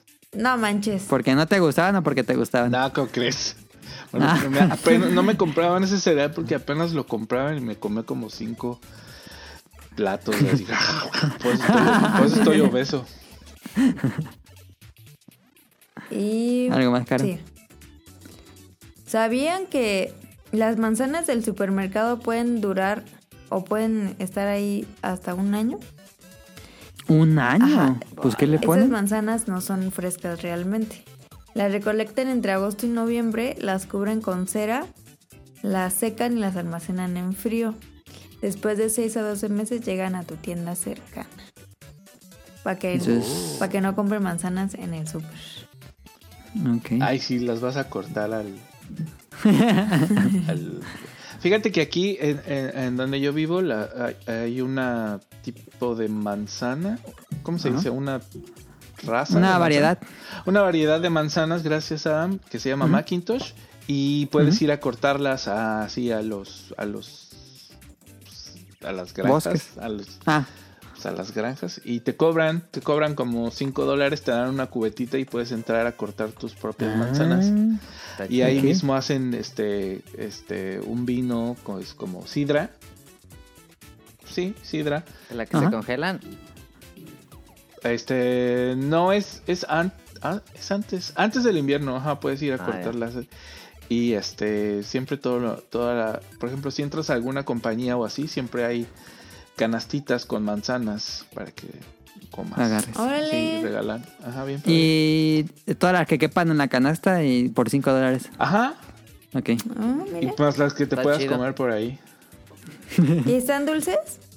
Ajá. Son chic son, son de esas manzanas que se ven todas como feitas, que tienen como un lado medio amarillón y de otro lado rojo. Ajá, que son como de varios colores, sí. Ajá, están así. Se ven feas, no son como las manzanas esas de cenicienta. Clásicas de, Ajá, de rojo. A ver, ¿les gusta más manzana verde o roja? Verde. Verde, verde. No, la amarilla. Verde suavecita, ¿no? amarillita. Ajá. Ok. O sea, verde, verde no, pero cuando están como verde amarillitas. mm, con chilito. Oye, ¿todavía existe el refresco de manzana verde? No, ya no. El Ah, Mundet. Ya no, ¿verdad? Ya no lo he visto. Ah, no, sí. Tiene rato que no lo veo. Bueno, no, No pero sé. según yo todavía lo hacen. Igual y eh, ha de ser más difícil de encontrar. Pero sí, por Pero no. ahí. El año pasado me tomé uno. Ok, entonces eh, debes tener una producción más El que corta ya no que he visto otro. es el del Fanta rojo. Nunca lo probé. rojo. ¿Y de qué era? ¿De qué sabor era? Pues de fresa. Ah. No, nunca lo probé. Era de rojo. ¿Sabían que en Filipinas McDonald's vende espagueti? Las, la pasta No. se sirve con salsa de tomate y una pieza de pollo frito. Ok. El Empire State tiene su propio código postal. Es el 10118. ¿Mm? Órale. Ok. Ah. Órale, Órale, ¿qué? no manches. Las Manhattans son una especie de hormigas únicas de Nueva York. Los biólogos las, los biólogos las encontraron específicamente en 14 cuadras de la ciudad. Y se llaman Manhattans. O sea, ma- Manhattan. Manhattans. Pero Órale, qué padre Es nombre. una especie endémica, entonces. sí, solo existen 14 cuadras de la ciudad. Qué raro. Ok. Y por último, los tanques británicos están equipados para hacer té. Hay una olla para hervir, así que puedes preparar café y té en cualquier momento. Ok. Y se arregla el monóculo mientras nos dice ese dato curioso. Pues ahora ¿Qué en la? Tercera Guerra Mundial van a poder prepararte. ¿Están lanzando cohetes bien cañón? ¿Están lanzando cohetes o qué? Sí, ¿qué pedo? A ver. Es el día de la Virgen, ¿no? Ahora, Es el Día del Niño. escuchan? De hecho. Sí, sí se escucha. ¿qué pedo? Pues ahí está el dato curioso de Caro. Vámonos a Random. Ahora, Ya se escuchan más. ¿qué Y esta pedo? es Caro, que está transmitiendo directamente desde Ucrania. ¿Cómo está la situación en Ucrania, Caro? ¿Con que sí sean cohetes? No, está bien duro. ¿Qué pedo? Pero Es yo no los veo. es el cartel. Oigan, ya caí, si estoy grabando, no mamen. El cartel de los Z. ¿Hay una iglesia por ahí, Caro? Sí. ¿Que echen cohetes? Ah. Pero entonces pues eso. según yo no echaban cohetes. Es que por acá también Ahora. estuvieron echando, ¿eh? No sé qué se ¿Por celebra el hoy, día la del verdad. niño o qué? No, pero, pero sí echaron por acá. También echaron cohetes, no sé qué es fiesta religiosa. ¿Qué Tengan. pedo? Es el día del Baby Jesus. Pero bueno, vámonos a random.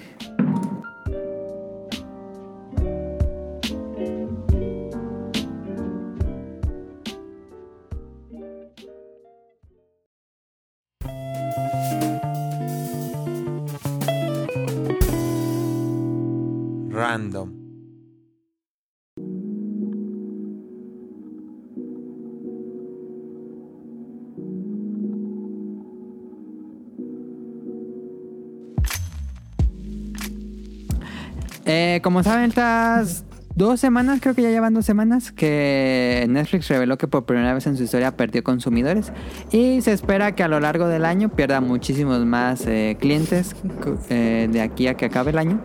Eh, entonces, eh, a ver a qué hora acaban estos idiotas. cara está ahí en aquel año. Pero bueno, em, A todos los que nos escuchan desde el Vaticano, Caro no está hablando en serio. No, no- no hay problema si siguen echando sus cohetes. Ya, Ya, ya, que yo lo edito. Ya, ya pasó. Oh, Eh, entonces aquí había puesto como este espacio para hablar de Netflix, de- del problema de Netflix, creo yo. Es que estuve, esta A semana ver. estuve explorando el contenido de Netflix. a ver, Híjole. a ver. Voy a, voy a dar mi, mi historia de lo que Se sentí viene yo. bueno. Eh, me metí a ver qué había en Netflix. Dije, ah, ah, tengo mucho que no exploro en Netflix. Y Vamos yo, a y ver. yo pagando como tonta y ustedes ni lo usan, pero bueno. Y Caro es lo que lo paga, sí. Este, entonces eh, me puse a explorar.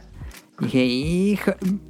Terminé con una sensación un poco mm, ¿Cuánto tiempo duraste viendo? como me- más de media O hora. sea, solo viendo. Solo explorando. ajá. ¿Viste algo? Pues fue cuando subí eso del, del video ese que subí en Twitter. Pero, o sea, nada en media hora te atrapó para que dijeras, ah, vo- voy a ver esto. El que ya lo iba a pagar porque acabé de ver. No me acuerdo que acabé de ver. Creo que acabé de ver la cumbre de los dioses. Este. Y dije, vamos a ver qué más hay. Y te- terminé, digo, como la misma sensación cuando ibas a Horrera. Y había una, unas, así como unas canastas así grandototas donde había puras películas DVD de Play, ya, Ajá, que tenían cajas, ajá, ajá. así ya puro plástico. Y decías, a la madre, ¿sacan estas películas?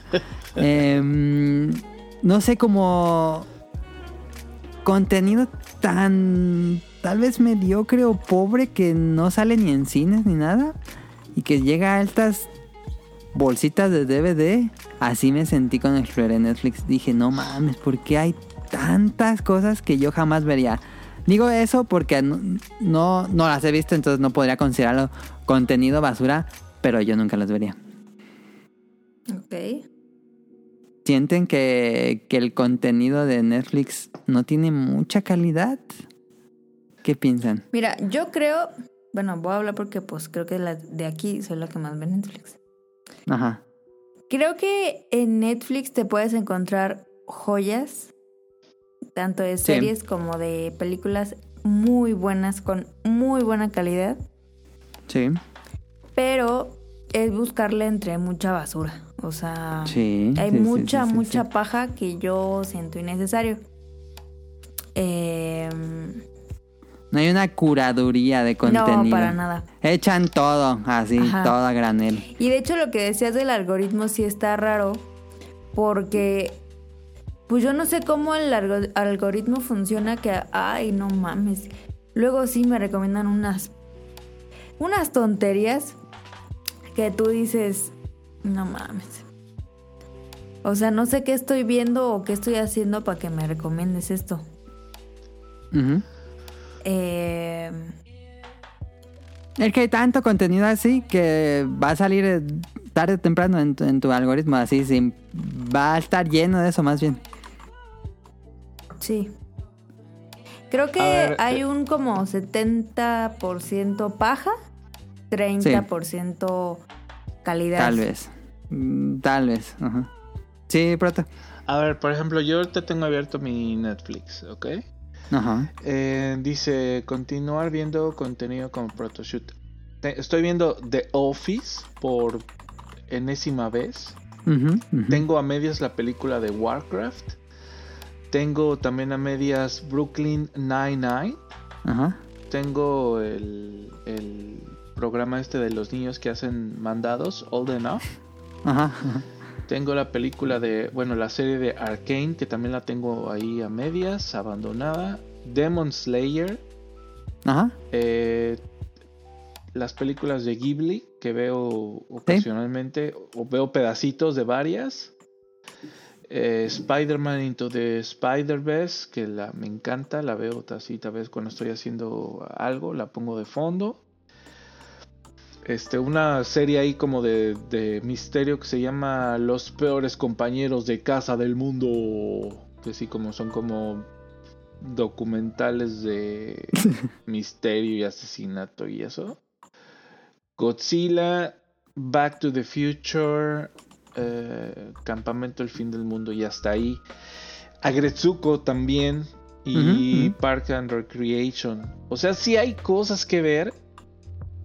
Sí sabes exactamente qué vas a ver. Pero de que hay muchísima basura. Especialmente este. eh, series. Hay muchas series que no van a ningún lado, que están... Ya las ponen en Netflix y ya están canceladísimas. Ni, las vas a- ni se va a desarrollar completamente y ya. Entonces, pues si le buscas y sabes exactamente qué es lo que quieres ver, pues sí. Sí, sí te Pero si satisface. exploras una sección, sí, te, sí hay... uno de cada diez está bueno, yo creo. Pues sí. First Blood, vean First Blood de... Es que también, también cabe decir que el contenido es diferente para cada país. Entonces, este... Oh, cierto. Es cierto. muy... eh, Netflix Latinoamérica siento yo que está muy limitado. Mira, a mí en el algoritmo me han salido últimamente mucha mamada de Europa. Ok. O sea, de... pues, mira, ya ni me acuerdo de qué países, pero así de que series francesas o de Dinamarca o de, de, cosas allá lejanas. Y entonces yo digo como, ok, vamos a darle oportunidad. Son de países fríos, a lo mejor tienen un buen discurso. Y de verdad he visto como, como unas cuatro que claramente a medio episodio o... La quitas. Ajá, porque de verdad no, o sea, no empatizo con en lo más mínimo. Pero, pero aparte de que el... O sea, la historia esté mal, el discurso esté mal, la traducción esté muy mal, la fotografía esté muy mala. O sea, no sé cómo esos contenidos llegan a Netflix. O sea, si les digo como, ¿quién revisa? ¿Quién dio luz verde? Ajá, porque de verdad es muy malo, muy, muy malo. La otra vez estaba pintando. Claramente cuando tú estás pintando no estás poniendo atención. Y entonces puse una que me recomendaron ahí. De verdad la quité a los 15 minutos. O sea, ni siquiera le estaba poniendo atención. Y me enfadó. O sea, dije, no. Y luego, la semana pasada puse una, una serie que se llama... Algo de ansiedad, algo, algo. Entonces dije como, ah, mira, va a estar padre. Es allá también de Europa. Llevo tres capítulos porque de verdad yo quiero ver qué pedo, o sea, quiero ver si en algún momento me atrapa. Pero es muy mala, o sea, de verdad es malísima. Aplica la regla de los tres capítulos. Eh, claramente ya no la voy a ver. Entonces ya le voy a poner dejar de ver en... O sea, que me siga apareciendo en la lista. Y cada vez que entro a Netflix y no tengo algo... O sea, por ejemplo, estamos viendo la de mm, Mindhunter, que es muy buena. Pero si no tenemos una serie así para ver... De verdad que pasan días en que no, no vemos nada porque... Porque no, no, no encontramos algo realmente bueno. Sí. ¿Tú qué dices, Nari? Yo digo que hay mucha paja. Muchísima. Mucha, mucha, mucha. Y este, y pues de repente entre tanta paja le pegan a una, pero. este, sí, yo tiene rato que no abro Netflix, te digo, y. No, la neta es que. Comparando con los otros servicios y considerando que Netflix es el más caro, este... ¿Creen que tienen problemas Netflix o solo estamos exagerando? No, igual eso, eh, al haber tanta competencia, creo que es este inevitable que pierdan. Sí, sí estamos... suscriptores. Es que también no puedes tener todos. No, Tienes y que pues... Sí, digo, perdieron muchos, pero pues es el dominante. Sí, no, y va a haber gente que va a ir y venir. O sea, cuando salgan, cuando saquen una de esas Ajá, ajá. que rompe todo y que una super serie, va a haber gente que se mete a ver esa y va a dejar de pagar Prime. Y luego cuando pase eso con Prime, van a dejar de pagar Netflix para pagar Prime. Porque mucha gente no va, no va a estar pagando todo, todos Ujú. todo el tiempo. Es mucho dinero. Sí, ya está muy caro con A ver, ¿qué, qué- ustedes cuáles tienen? De servicios de streaming. Yo nada más este, pago Disney Plus y Crunchy. Caro me da Netflix. Yo, pues es que es que es lo chido de tener hermanos. Entonces, yo pago Netflix y Adam me da Prime. Y, Ah, Prime, pago Prime también, no me acordaba. Y Disney. y Disney, pero Disney pues casi no. Y pues YouTube no cuesta. Y ya. Porque el HBO intenté. Qué porquería, ¿eh? Ok. Pero ¿Cuál? porquería. pra- eh, HBO. Ah, sí. O sea, ¿Por qué no te gustó? mira, yo no sé si no funcionaba mi Roku. Eh, tiene muchísimos problemas la aplicación de HBO. la- es la mayor queja. Es por eso, no le podía poner pausa, no le podía poner subtítulos, no le podía regresar ajá, 10 ajá. segundos. Ah, ok, sí, eso O es sea, fastidioso, sí, sí, sí. Y estabas viendo una película y te sacaba, no, una mamada, o sea, completamente que yo dije, en la vida me vuelvo a meter ahí, claramente nos lo dieron gratis en Telmex un rato y ya lo cancelamos, no, qué porquería de sistema, ¿eh? No, no, no. Ah, y también pago, bueno, ya viene incluido en el internet de Paramount Plus. Ah, sí. ¿El de Telcel? ¿Telmex? En el Telmex ya viene Paramount. ¿En serio? Sí.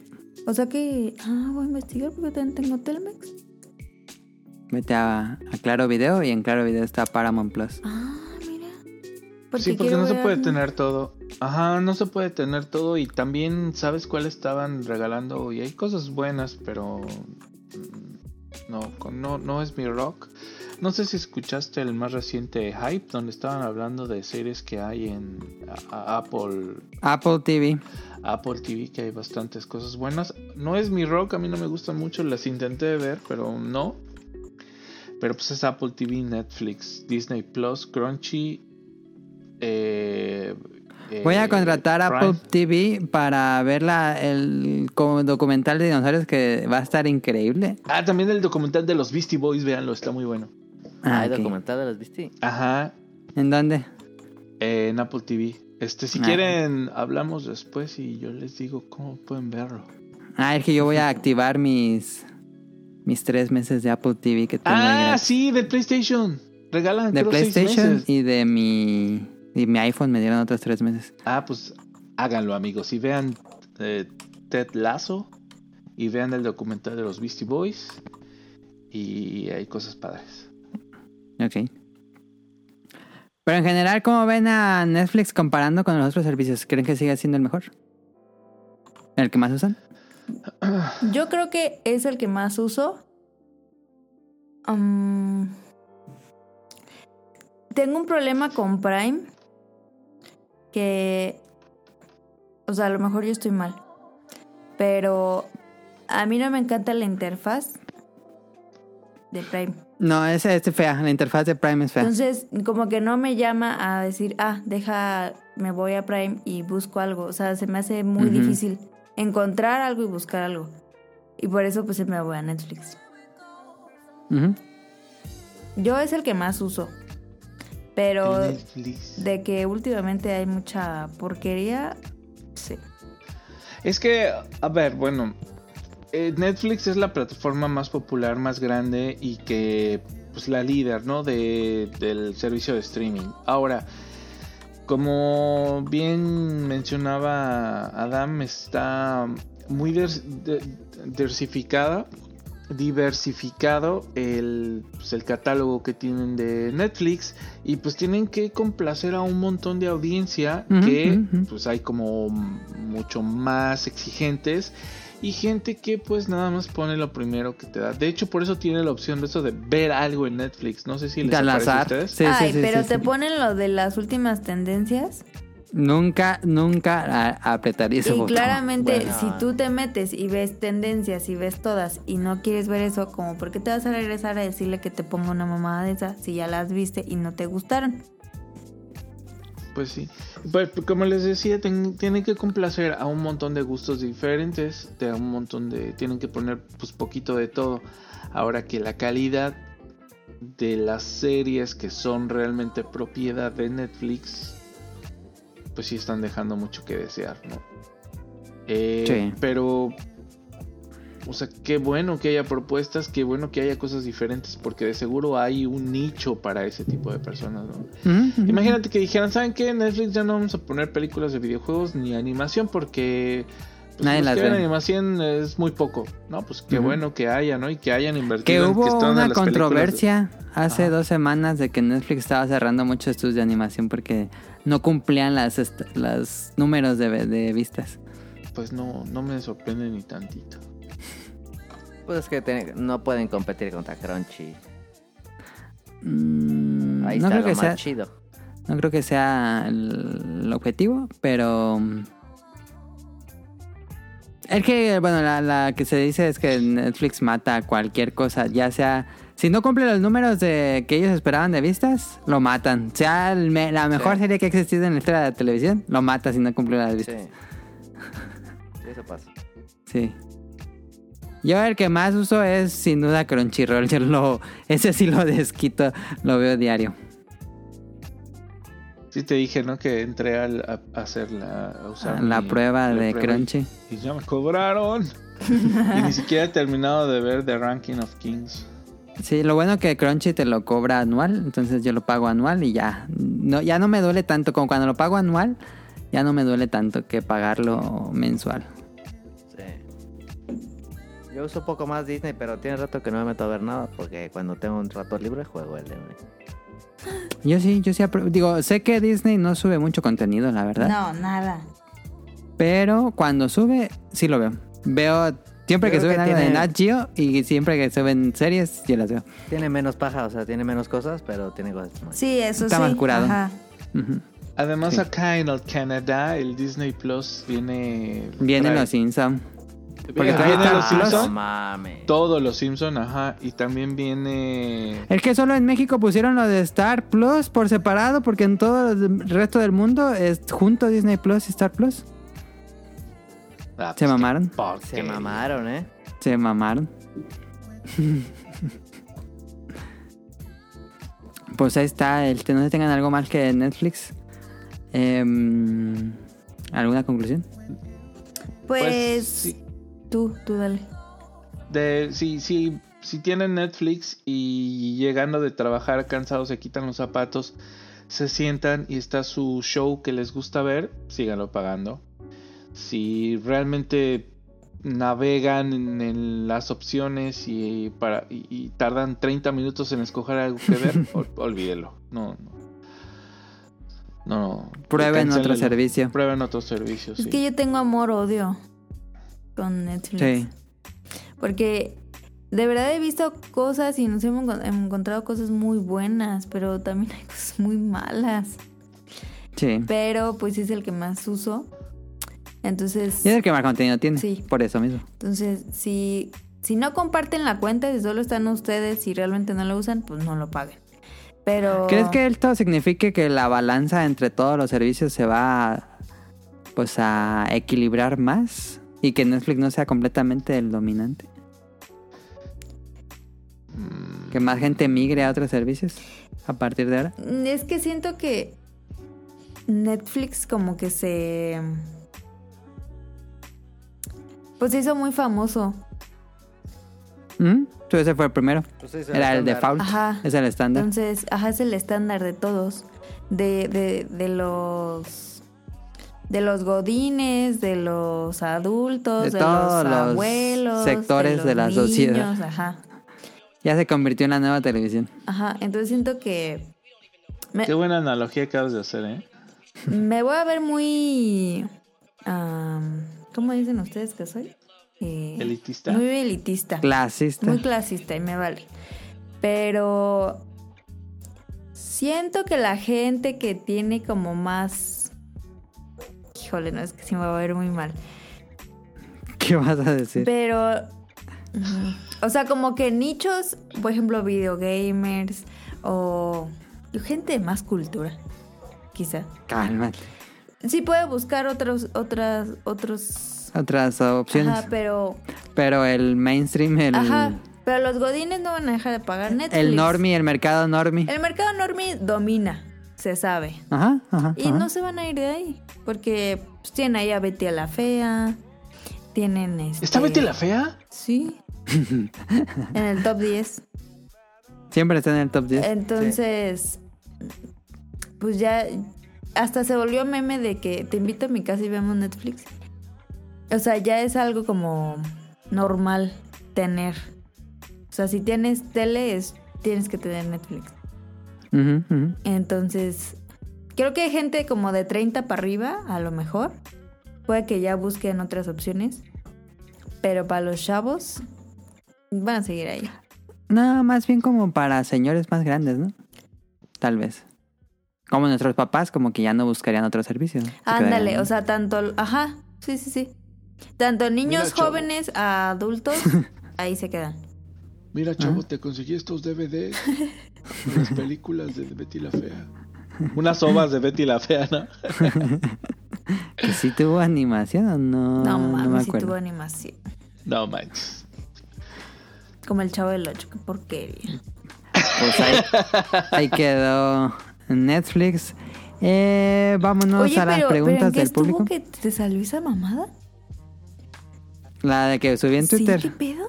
Pues estaba explorando, dije, a ver qué tiene, qué tiene en animación. Ah, ok. Y me puse así uno por uno. Dije, ah, la madre. Y había otros que estaban así de feos. No. Nada más que dije, no mames, ese es un nuevo nivel. Oye, este, eh, esta es la sección de random. Yo nomás les voy a poner un audio así rápido y me explican esto. Esto pasó en Coachella. A ver. Explíquenme.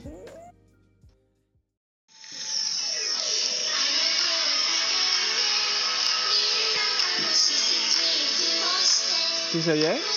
Sí.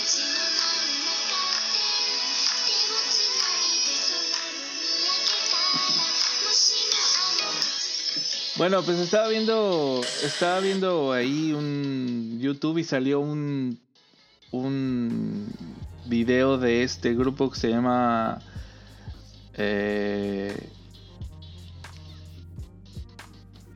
ay, sé ¿cómo se llama? Kiari Pamiu. Kiari, Pamio, Pamio, sí, es la que salía en el comercial de 3 días. Ah, bueno, y salen así todos los güeyes, todos marihuanos y borrachos en Coachella, baile y baile a, a ritmo Ajá, de esta canción. He escuchado varios discos y sí, eh, sí, no, no, fui, no soy el más fan, pero sí me gustaron los discos que escuché de Kiari, Pamio. Pero está bien chistoso porque, no sé, como que yo hasta pensé que era, ya ves que luego ponen unos ponquetos y les ponen unas canciones así como de los Teletubbies. Ajá. Que se ve que era, como, que era como de broma, pero no. Y luego sale un. Enfocan a un chavo bailando y cantando las letras. Y está chistoso. Y yo dije, güey, yo nunca había oído este, este grupo o ellos, no, no sabía de Ah, su es un artista, es Pamio, Pamio. Y este, y toda la gente está bailando y brincando y se saben la coreografía y así. Y dije, algo me estoy perdiendo. Les voy a preguntar a lo de las monas chinas allá en el Es todo un espectáculo, sus videos son muy mm, surrealistas, pero con una estética pop muy ácida. Es bastante interesante el estilo visual que maneja Kiario y la pueden recordar porque hicieron un comercial de 3DS donde los personajes de Mario se, veía- se vestían como hipster y salían con eh, Kiario Pami Pami. Ah, los- lo, lo voy a buscar. Sí. Este fue una de esas cosas que conocí gracias a los videojuegos. Ah, tan, taran, tarán. Cerramos el círculo. What would you do if I sang out of tune? Would you stand up and walk out on? Lend me your ears and I'll sing you a song. I will try not to sing out of key. yeah. Oh, baby, how Ahí está, pues vámonos a las preguntas del público. Nos escribió la semana pasada, que se me pasó leerlo porque fue el programa Qué grosero, la 555 verdad. y había quedado muy largo. Este, pero nos escribió JC en Instagram, saludos. Eh, saludos a los integrantes y a los invitados si es que hay. Esta semana terminé Death's Door, un juego también del estilo Zelda combinado con un toque de Souls, como Tunic, pero con una ambientación más variada que estos mencionados, donde eres un cuervo segador de almas que se te encomienda la tarea de segar un alma, la cual realizas con éxito siendo este el tutorial, pero te la terminan robando. El responsable se resulta ser otro segador al que se le encomendó buscar un alma que nunca alcanzó por estar escondida detrás de una puerta que parece llevar a otra dimensión. Este segador te pide una disculpa y te encomienda la tarea de buscar tres almas más que son tan poderosas con las cuales cabe la posibilidad de abrir dicha puerta y rescatar ambas almas perdidas por estos segadores.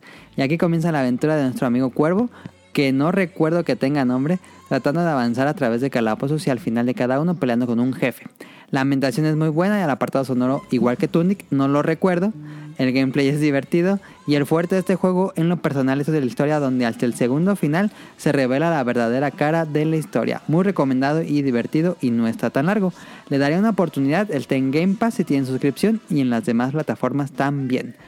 Em, yo sí le tengo mucha ganas a Dead Store, pero no lo he comprado. Sí, Sí, se- sí, se le- ve- bueno, yo lo he visto y sí se ve muy perro. sí, debería jugarlo. Eh, es de esos que, que sigo pendientes.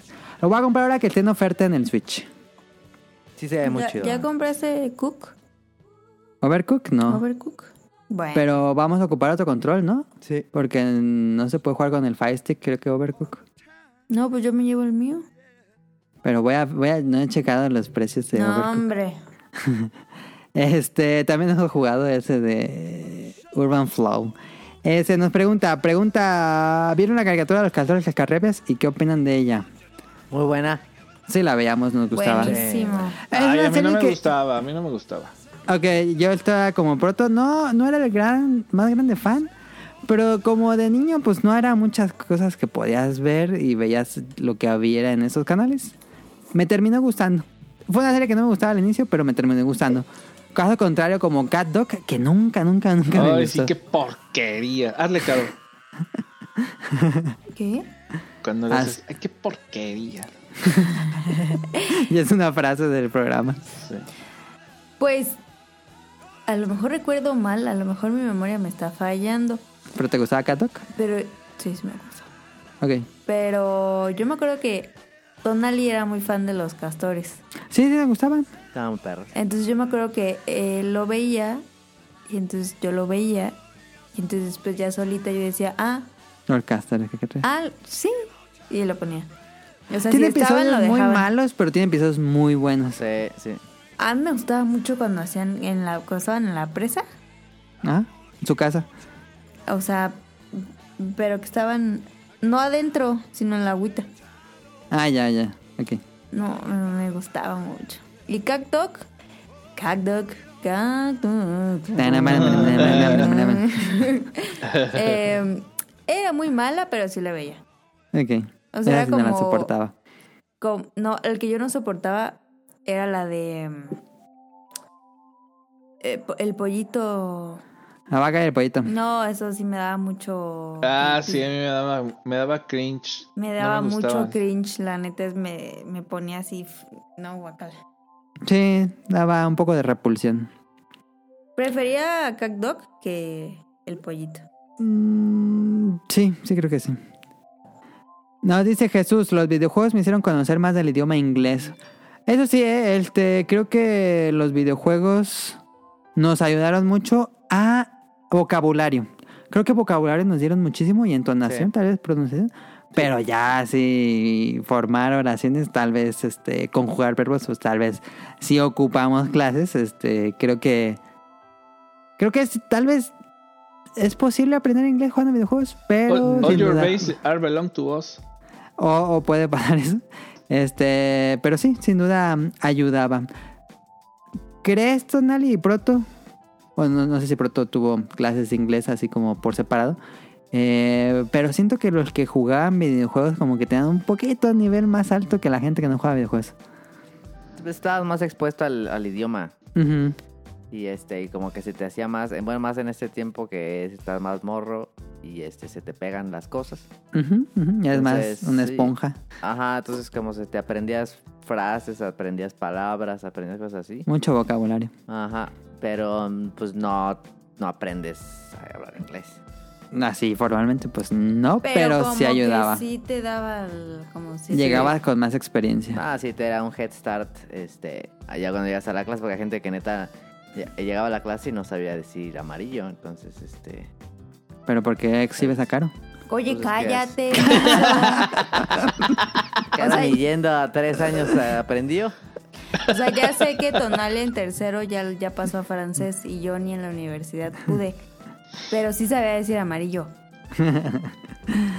Eh, bueno, que creo que eso fue una parte muy de nuestra generación porque pues ya todo el juego está en español. Como que a los niños de ahora ya no les va a tocar eso. Este, no hay nada que te haga aprender inglés. Como estar jugando un videojuego en el que estás bien clavado y de repente tienes que resolver un acertijo Y está en inglés y no tienes ni la más remota idea y palabra por palabra vas buscando, bueno, En el ibas diccionario. buscando en el diccionario y pues quedaba todo eso ahí todo roto. Sí. Eso pasaba, eso me pasó en, en- Sí, todo el mundo jugaba con su diccionario, ¿no? Al lado de Larus. Ah, y, y- y- ¿qué? ¿Cómo que qué? Por ejemplo, en Metal Gear había una parte donde tenías que buscar una pared que era de un color dif- ligeramente diferente. Y que le, te, le tocabas y se veía hueco. Ajá, pero pues, o sea, no, no, no, no, no, no tenía ningún sentido como venía en, en, en, en inglés. Ajá. y, y, bueno, pues lo que hicimos algunos fueron pared por pared, ir tocando y así. Ajá. Y bueno, ajá. pues ya después creces y ves que ahí dice exactamente lo que tienes que buscar. Y "Uh". Pero sí, sí, es una experiencia. Pero bueno, nos dice... mm, me hicieron conocer diversas culturas y percepciones de religión, política y costumbres, principalmente el género RPG. De igual manera me hicieron preocuparme por la política en el sentido de las guerras y lo que conlleva con Metal Gear Solid 1 y Fallout 3, o el declive de la humanidad y su verdadera naturaleza, serie de Metro 2033. Van las preguntas para el staff invitados. ¿Comprarían arte original, litografías, cuadros de sus juegos favoritos? Sí, sin Claro que sí. Sí, Pero es una es un producto difícil de conseguir en Muy México. difícil. Muy difícil. muy difícil. Yo tengo pósters, pero mm, oficiales está difícil. Hay un sitio que vende, eh, no me acuerdo cómo se llama el sitio, que sí vende litografías originales, pero bueno. Em, ¿Qué piensan que jugadores jóvenes puedan apreciar distintos puntos de vista de temáticas de interés actual o maduras en los juegos? Pues que está bien, ¿no? Sí, no, yo creo que está bien. ¿Qué piensan que jugadores jóvenes puedan apreciar distintos puntos de vista de temáticas de interés actual o maduras en los juegos? Muy positivo. Pues positivo les abre la mente, ¿no? Eh, los videojuegos es un área en donde puedes tomar decisiones fuertes y Y no sin- afectas a nadie. miedo. Ajá, exactamente. En cambio, pues no sé, a lo mejor en tu casa no te dejan. O si ves una decisión película de un um, tema complicado, pues ahí eh, es completamente pasivo, no, no interactúas. Sí. Está como eh, el juego este de Life is Strange, ¿no? Que nunca lo he jugado, pero pues parece que trata como todos estos temas Ajá, complejos para jóvenes. Sí. Sí, sí, sí, sí. Am, hemos. Ah, tercera pregunta. Emocionados porque ya estamos en fase endémica del COVID, Brian. Según López Gatel, ¿van a seguir usando cubrebocas en espacios cerrados? Saludos. No, hasta pues yo me sigo poniendo el micro, el cubrebocas para ir a la tienda. Ah, para, digo, en cuanto pides a la casa afuera, yo me pongo cubrebocas. Está pues medio loco. Pero pues sí, en espacios cerrados obviamente pues hay que usarlo hasta que nos digan que ya no. Pero pues qué bueno que ya no... Este, ya estaba más tranqui. Yo cuando voy así en la calle y, y así abierto, que no hay mucha gente, sí no, lo, no me lo pongo. Ok. Yo cuando saco el lápiz que voy al parque, no, no me lo pongo. No, en el parque no. Este, mm, cuando voy al súper, cuando voy a la tienda Oye, pues ahí sí. o a la plaza, pues sí. Pero, pues también está este tema que yo sí me pregunto, o sea, vas a un restaurante que es cerrado y entras con cubrebocas, te lavas las manos y lo que quieras, llegas y te lo quitas. Sí. O sea, ¿qué diferencia hay de que llegues sin cubrebocas a que llegues con cubrebocas? Al final te lo vas a quitar. Y luego te sales y te lo pones. O sea, para. Es Si ya estuviste sin cubrebocas, Mm, pues te lo quitas cuando estás en tu mesa, ya pasaste por las otras mesas, ya no estás tan cerca o... Yo entiendo eso, ¿no? pues. No sé, son inconsistencias. Am, pero sí ¿Cómo visto- está por allá, Proto? ¿Ya se Ah, relajó mucho sí, las aquí tienes que andar con tu cubrebocas en todo, en todo el tiempo. Todo el tiempo. Este. En la calle, pues menos gente. Eh, adentro de negocios, sí, obligatorio. Este. Pero sí, como que se está quedando un poco, ¿eh? Si, si sientes a gusto traer tus cubrebocas, pues póntelos. Si ya no, pues no. Ok. Eh, otra pregunta. Daggett, pido saludos, mi... Pido saludos, mi buen. Siempre estoy al pendiente de sus episodios. Quiero saludos de Caro. ¿Cómo se llama? Daggett. Ah, de la, de la presa de Daggett. Ajá, el podcast de la presa de Daggett, Daggett. feliz. No, que dije feliz cumpleaños. ¡Feliz Navidad! ¡Feliz Navidad! Feliz día del niño. Feliz día del niño, Daggett. No, pues este, muchos saludos, Daggett. Eh, te voy a agregar a la lista. Sí, Eh, es no- un... Eh, ellos tienen su podcast que es este, La Presa de Daggett. Hicieron dos episodios Ah, mira. muy buenos de My Dress of Darling. Y bueno, tratan muchos temas así tipo taco. Ok, pues saludos, Daggett. Eh, ya no me voy a olvidar de ti por los castores cascarra. Excelente nombre, te felicito. La Presa. Daggett es un gran nombre de podcast. Eh, nos dice Heladito, este mm, es un mensaje respecto a qué le ha dejado los videojuegos. Dice, la verdad que sí, los videojuegos de cierta forma me han generado mucho amor y curiosidad por dos cosas en específico, la música y el diseño de arte. En cuanto a la música, creo que sin ella ningún juego sería lo mismo. Street Fighter, Tetris, Mario Bros. son un ejemplo. De hecho, me fascina cómo la música funge como compás para el ritmo del juego. En Tetris cuando subes de nivel o en Mario cuando se acaba el tiempo y es más rápida. También, por ejemplo, en otros ayuda a generar un entorno y una inmersión como en juegos como Metroid y como el adentrarte de una nave desconocida y el peligro que hay, o en Halo cuando los tambores se vuelven más fuertes, sabes que viene la acción. Y pues obviamente hay creadores muy reconocidos e importantes que, so- que incluso alrededor del mundo se hacen conciertos con orquesta sinfónica, como con Zelda. En mi caso uno de mis musicalizadores favoritos es Koji Kondo, sobre todo por Yoshi's Island. En cuanto al arte, me generó curiosidad por buscar y conocer fanarts del lore. Me gusta estar constantemente viendo y buscando distintas recreaciones en distintas técnicas. Pixel art, sketch, diseño 3D, acuarelas, incluso esculturas.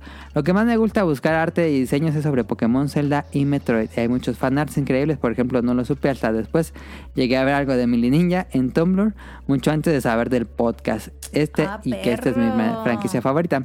Como siempre, un saludos y mis mejores deseos para todos ustedes. Perdón por tanto rollo. Muchas gracias a Heladito por el mensaje. Eh, y nos llegó un último de, mm, de Festomar. Muchas gracias a Festomar por el mensaje final del episodio pasado. Oh, qué increíble. No, es un maestro, ¿eh? No mames. No, hombre, te- Oye, oye, oye, muchísimo. este, ¿sabes qué? De- eh, debería de haber una, una curaduría de todos los episodios eh, que pongas como, como los 15 episodios o los 20 o no sé, eh, esenciales para, para Ah, pues tú ¿no? di si quieres. No, sí parece una buena inter- una lista interesante. No, pero Porque- te tenías que escuchar todos. No, pero son cosas que recuerdas. Ajá, sí, por ejemplo, podrías escuchar eh, eh, esenciales donde pasaron cosas importantes o donde fueron hitos en cuanto a la vida del podcast. El episodio 5, 7, el 200, el 300, no sé, así, ¿no? Sí, Para cosas que así los como... nuevos, los nuevos fans puedan entrarle más fácil y se sepan todos los eh, inside jokes del podcast. Ajá. Sí, sería cosa de... Díganos en Twitter cuál creen que sea uno de esos episodios que, que se va a quedar con ustedes o, o que lo recuerdan mucho por algún momento, como los especiales de terror o algún otro especial o los de... A mí me gustaron mucho los de Orígenes, son de mis episodios favoritos, entonces este... mm, Sí, vamos a hacer una lista de eso. Nos dice Festomar. Que yo sí le quiero decir a Festomar una pregunta, si me la quiere contestar por inbox, ok. ¿Cómo le hizo? Ah, Esa es buena pregunta, ¿eh? O sea, ¿cómo lo logró? No, le- ¿les puedo contar una cosa? Sí. Este, cuando empezaba a escuchar el podcast, este, em, ya ven que yo trabajo en la noche y justo cuando lo publicas, eh, o sea, me queda ad hoc para escucharlo, recién lo pones. Ajá. Entonces, antes de, de- bueno, cuando apenas era, empezaba a seguirlos, le puse en Twitter, eh, soy el primero que lo va a escuchar. E inmediatamente Festover me respondió, no, yo, yo fui el primero desde hace como dos minutos. Sí recuerdo, sí recuerdo, sí recuerdo. Y le dije, güey, ok, ok, tranquilo, no sé qué, pero sin ofender, no sé qué. Y así fue cuando conocí a mi amigo Festomar. Festomar, ya Ah. desbloqueame de WhatsApp, ¿no? ¿Te tiene bloqueado?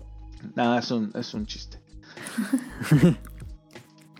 Dice um, Festomar, en la tercera y cuarta generación de consolas me conectó con la música en esa industria. Y cuando tuve acceso a los internets, me fui deep a buscar las betografías de cada chino que me intrigaba su proceso musical e influencias. Nota, estamos viendo el Bolobancas. Saludos a todos, amigos. Ah, sí, es cierto. Ahorita están los bolobancas en Ahorita vivo. nos pasamos para allá a hacerles este stream sniping. Vamos a hacerles un, un cameo, a ver. Ahí va cameo. Nicté es también una animación mexicana. Ah, el teladito. Sí te pedimos que fuera muy underground, pero tampoco te va. Es mexicana y está bien bonita. Ahí está Es de bolobancas. Es Que mexicana creo y está que- bien bonita. Yo, no es cierto. Creo que el Tito se enojó conmigo. Porque le ¿Por dije qué? que sí vendiera el bolobán. Pero lo hice por. Pues por su economía. no porque Si llega Elon Musk y te dice, quiero comprarte tu podcast, pues, ¿qué le dices? Pues lo vendes, ¿no? Sí, señor Elon Musk, aquí está y aquí está todo el este. Saque la chequera. Ajá, róleme el varo y ya. yo- yo- Vale, el varo. pues sí, y, y como que se enojó y dijo, gran fuck you. Y yo de que no. Entonces, si nos está escuchando, híjole, una disculpa, no, no quería que te enojaras, ¿eh? O sea, es muy Pues- bueno el bolo bancas, pero... O sea, ¿qué prefieres, bolo bancas o 50 billones de dólares? ¿No? No, pues bolo bancas, 100%. Mira, me estás haciendo quedar más mal. Cara, te tocan los saludos y nos despedimos. Sa- Ay, bien temprano. ¡Saludos! Uh. Saludos. Eh, pues primero, muchísimas gracias por el tiempo. Y por el tema. Por el tema que nos dio aquí nuestro invitadazo. Eh, Especialmente por el tiempo, porque allá en Japón, en Japón, en Canadá es Vente, Río, mucho Jun, ven, más siéntate. tarde. ¿Qué, qué hora es? en- Oye, no nos dieron datos curiosos de Canadá. ¿Pero por qué va a dar Eh, datos de Canadá? Porque el otro día nos dio. Pero Donari le quería preguntar algo a Proto. Sí, adelante, adelante. ¿Ya se me olvidó? Ah, ¿Del Bután o Ah, Bután? claro, Bután. sí, sí, sí. Y sabes que ¿Bután? eso comí hoy. Este, el otro día nos estábamos Ah. preguntando, de, comentó Tonali del Putin. El Putin es un platillo, la verdad es, es rico, es sabroso. Es de sobras. Es, es- ah, exactamente, pero no es nada, o sea, No es nada glamuroso. Ajá, Ah, pues, o sea, porquería. son papas a la pues, francesa. No, suena bien chido, la neta. A, ver, son, papas, a la francesa. Papas a la francesa, ¿ok? En un plato. Con unas como bolitas de queso. Se llaman curds. Son como pequeñas bolitas de queso. Es de ese tipo de queso que parece como queso Oaxaca. Es como para una idea. Eh, O sea, cuando lo muerdes, cuando queso. está fuera... ¿Ah? Papas y queso. Ajá. Y cuando muerdes ese queso como que rechina en los dientes. ¿Sí me explico? Ah, Está chicloso, ya. está chicloso. El del ala. Ajá. Ajá. Entonces, encima de eso se le pone un gravy. Sí, el gravy es pues así como Una salsa. una salsa así cafezosa, muy Ajá. saladita y rica. Entonces se le tiene que poner muy caliente a las papas y pues eso hace putín. Ahora, esa es la versión eh, estándar, ¿no? Y por ejemplo, hoy yo comí putín portugués en donde hacen lo mismo, pero le desmenuzan un pollo completo y sal- salchicha portuguesa encima a eso. De hecho, ahorita les voy a poner un video que grabé especialmente para este tema. Eh, y está muy rico. Obviamente, pues es una comida de gordos. Te comes un putín y pues ya no manches. Son como Ya no 50 comes calórica. de- Ajá, 5 mil millones de calorías. es muy rico. Además, los latinos le hacemos mucha broma al, al nombre de este platillo eh, que es eh, o- oriundo de esta, de esta ciudad. Y bueno, de Canadá, el Putin, porque se pronuncia Putin y ¡ah, Putin! Vamos por un Putin. No, si ya viene aquí conmigo. Y así, ¿no? Entonces. Pero no eh, se lo pronuncia Pután. Pues es, que- es como la- por el acento, c'est la Por el Putin. francés. La- O sea, en, en- los de aquí le dicen así: nos va a aller por un Putin.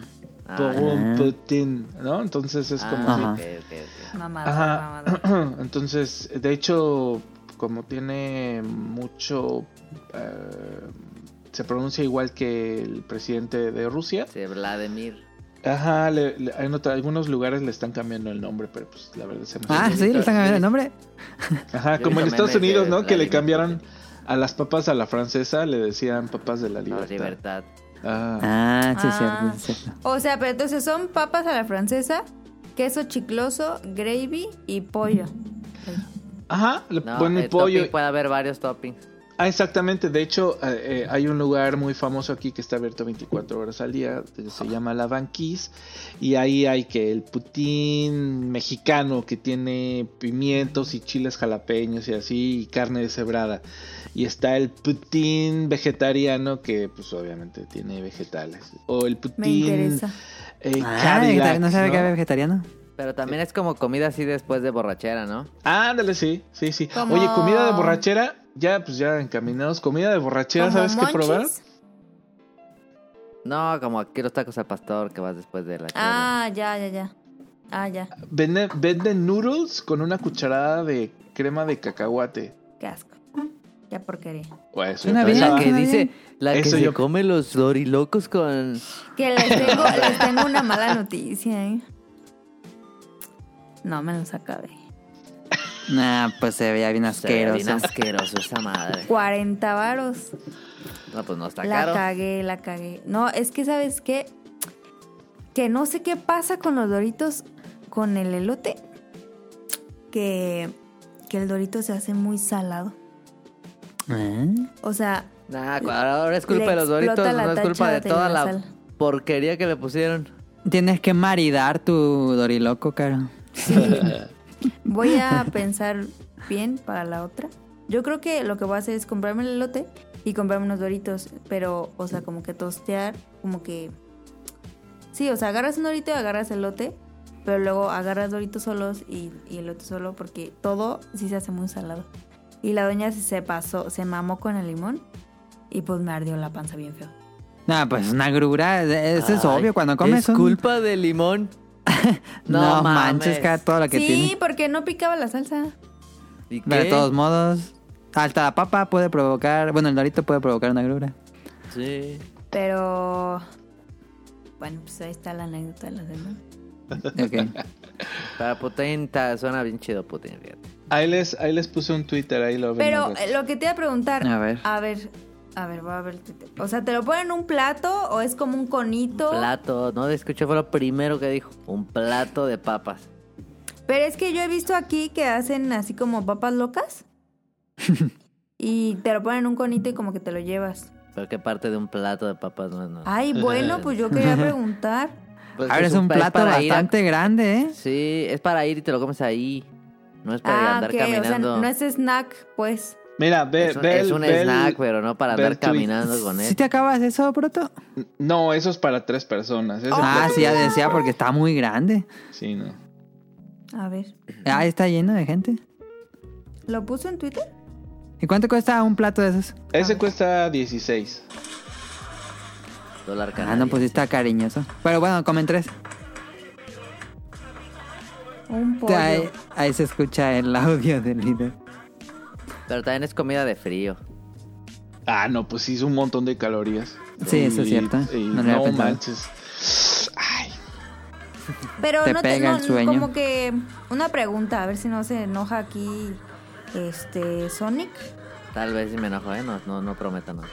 ¿No crees que le falta un elote? No es cierto. Este.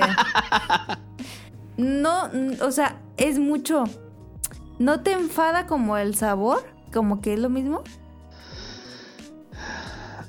Eh, pues sí, sí, la verdad tiene razón. Eh, no es algo como que cuando termines quieras seguir comiendo, sino cuando terminas dices, "Ugh, ya quítenme, estoy aquí. Ok, Ajá. ok, ajá. Sí, sí, sí. Pero es rico, o sea, es rico. Sí, sí, sí, sí dices, ay, mm, sí se me antoja, vamos por un putín. Ah, ok, o sea, si estás en tu casa y dices, "Mm, se me antoja un putín. Ajá, ajá. Además de que es pues toda la onda. Y luego enfrente de este lugar venden unas galletas de helado.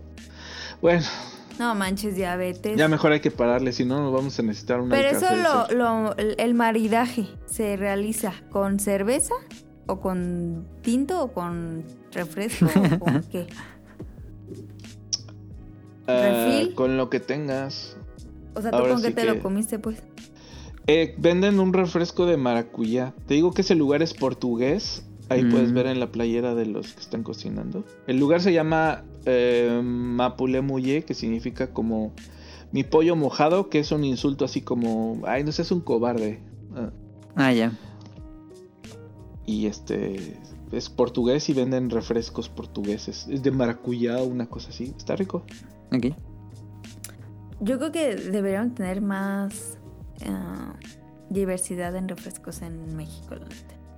No, porque, bueno, estaría padre, pero siempre que traen nuevas cosas, como que nunca se vende y terminan por sacarlo del mercado. Sí, también. Este, Cara, te tocan los saludos. Ok, bueno, des- después del, del paréntesis, muchísimas gracias a Proto por, por su tiempo. La verdad es que el otro programa pues estuvo muy chido, les gustó mucho a los radioescuchas, entonces pues qué bueno que otra vez pudiste. Y avísanos cuando puedas otra vez para grabar otra vez. Eh, saludos a Camuy y a Mika. A Camuy lo encuentran en Pixelania Podcast todos los lunes. Y a Mika en Tipos Móviles. Igual creo que todos los, los lunes. Sí, me aprendió. Tipos Este, móviles. Los lunes el pasado fue de... Ah, de libros ilustrados para niños. Muy buen programa. Y me perdí de ganarme un libro gratis. Ah, sí, regalando un libro. Ni modo. Saludos a Nao, a Radcliffe y a Mano, el productor del Bolo Bancas, que la semana pasada estuvieron aquí. Nao, no te enojes conmigo. Spoiler, tal vez la que sigue vamos a tener a mano. Ok. Eh, a ellos los escuchan en el Bolo Bancas todos los viernes a las 10 de la noche. Y a las caricaturas que veíamos cada 15 días, el jueves a las 10, 10 y media. Ujú. Saludos a Jun hasta Japón. Eh, Saludos. Pues No ahora- estuvo presente, pero hicimos el beta quest Ajá. con la información que dio. Porque pues Adam le dio flojera y dijo, ah, no, no sé. Eh, saludos a la Sirenita, a Rob Sainz, a Jacobox, a Jesús Sánchez, a Efestomar.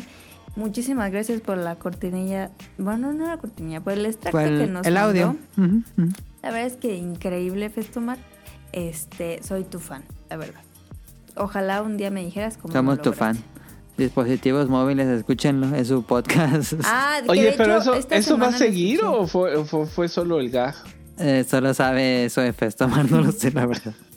Muy bueno. La otra vez estaba limpiando el baño y dije, ah, voy a poner el, bo- el, el de ti- tipos móviles porque pues Adam dijo, dispositivos móviles. Y muy bueno, ¿eh? Aprendí mucho. Ok. Me gustó el festival, ojalá sigas. Y pues saludos claramente al Protoshoot que está con nosotros y que nos habló de las papas putinas. Las patas putinas. Saludos a Eric Muñetón, a Carlos Bodoque y a Adán. Y Adán fue cumpleaños de él el día 26. ¿Sí? Ajá. No supe. Y entonces. Eh, ¿cumple el mismo día que yo, entonces? a- Sí, pero de abril. tú De abril. De septiembre. Entonces, Adán, feliz cumpleaños a ti. Feliz cumpleaños. cumpleaños Ah, a ti. ah, ah, ah, Ta, ah, ta, ah, ta, ah, ta, ta, ta, ta, ah, ta, ah, ta, ah, ta. ah, ah. Saludos a Andy, a al señor Suki, a Gerardo Olvera, a Oscar Guerrero. Saludos a, Jes- a Josué Sigala, a Mauricio Garduño, a Game Forever, a Gustavo Mendoza. Saludos a Andrew Lessing, a Marco Bolaños, a Axel, a Vente Madreo. Saludos a Gustavo Álvarez, al Quique Moncada, al doctor Carlos Adrián, a Carlos McFly, a Heladito, a Mauricio de la Rosa y al Daggett de la presa de Daggett. sí. Y pues, Pues nada, es todo. Eso es todo por nuestra parte esta semana. Eh, recuerden seguirnos en Twitter como arroba podcast beta. Mira, ya no sé si decirles si quieren suscribir en Apple Podcast, iVoox o Spotify. Porque pues si ya nos están escuchando, probablemente ya se han estar suscritos. Entonces, eh, muchas gracias a los que se han suscrito. En langara.net tenemos noticias de videojuegos. Tenemos el otro podcast de mm, videojuegos que se llama Showtime con Rob Sainz. Y eh, ahí pueden escuchar todos los episodios viejitos del podcast beta. Y pues eso es todo por nuestra parte. ¿Algo que quieras decir, Proto, de final? No, pues gracias por invitarme. A mí me encanta participar y cuando ya saben que necesiten a alguien que venga aquí. Al, público le gustó mucho tu participación en el pas- Sí. en hace como tres episodios, creo que fue. Ah, sí. Entonces, ¿por qué no escuchan mi podcast? ¿Eh? Pues vayan y escuchen el otro podcast. Escuchen el Es siempre de Protocast. pinche Overwatch, pero vayan y escúchenlo, por favor. Sí, está en Spotify, Protocast. em, Hablan de Overwatch nomás. Hablan 48 minutos de Overwatch 2 y después Sí, hablan de otros temas. No, es que. Pero está divertido. Yo, yo no soy jugador de Overwatch, pero me pareció bastante interesante cómo desglosaron todo lo nuevo. No, y además, ¿sabes que Es un momento bien importante para el juego que nos mueve, la verdad. Y que y nos ha ustedes unido son a fanáticos un montón hardcore. de güeyes, ajá, y está bien chingón. Perfecto. Protocast. Ahí está. Pues eso es todo de nuestra parte. Nos vemos la próxima semana. Bye. Hasta luego. Adiós. chao. Bye.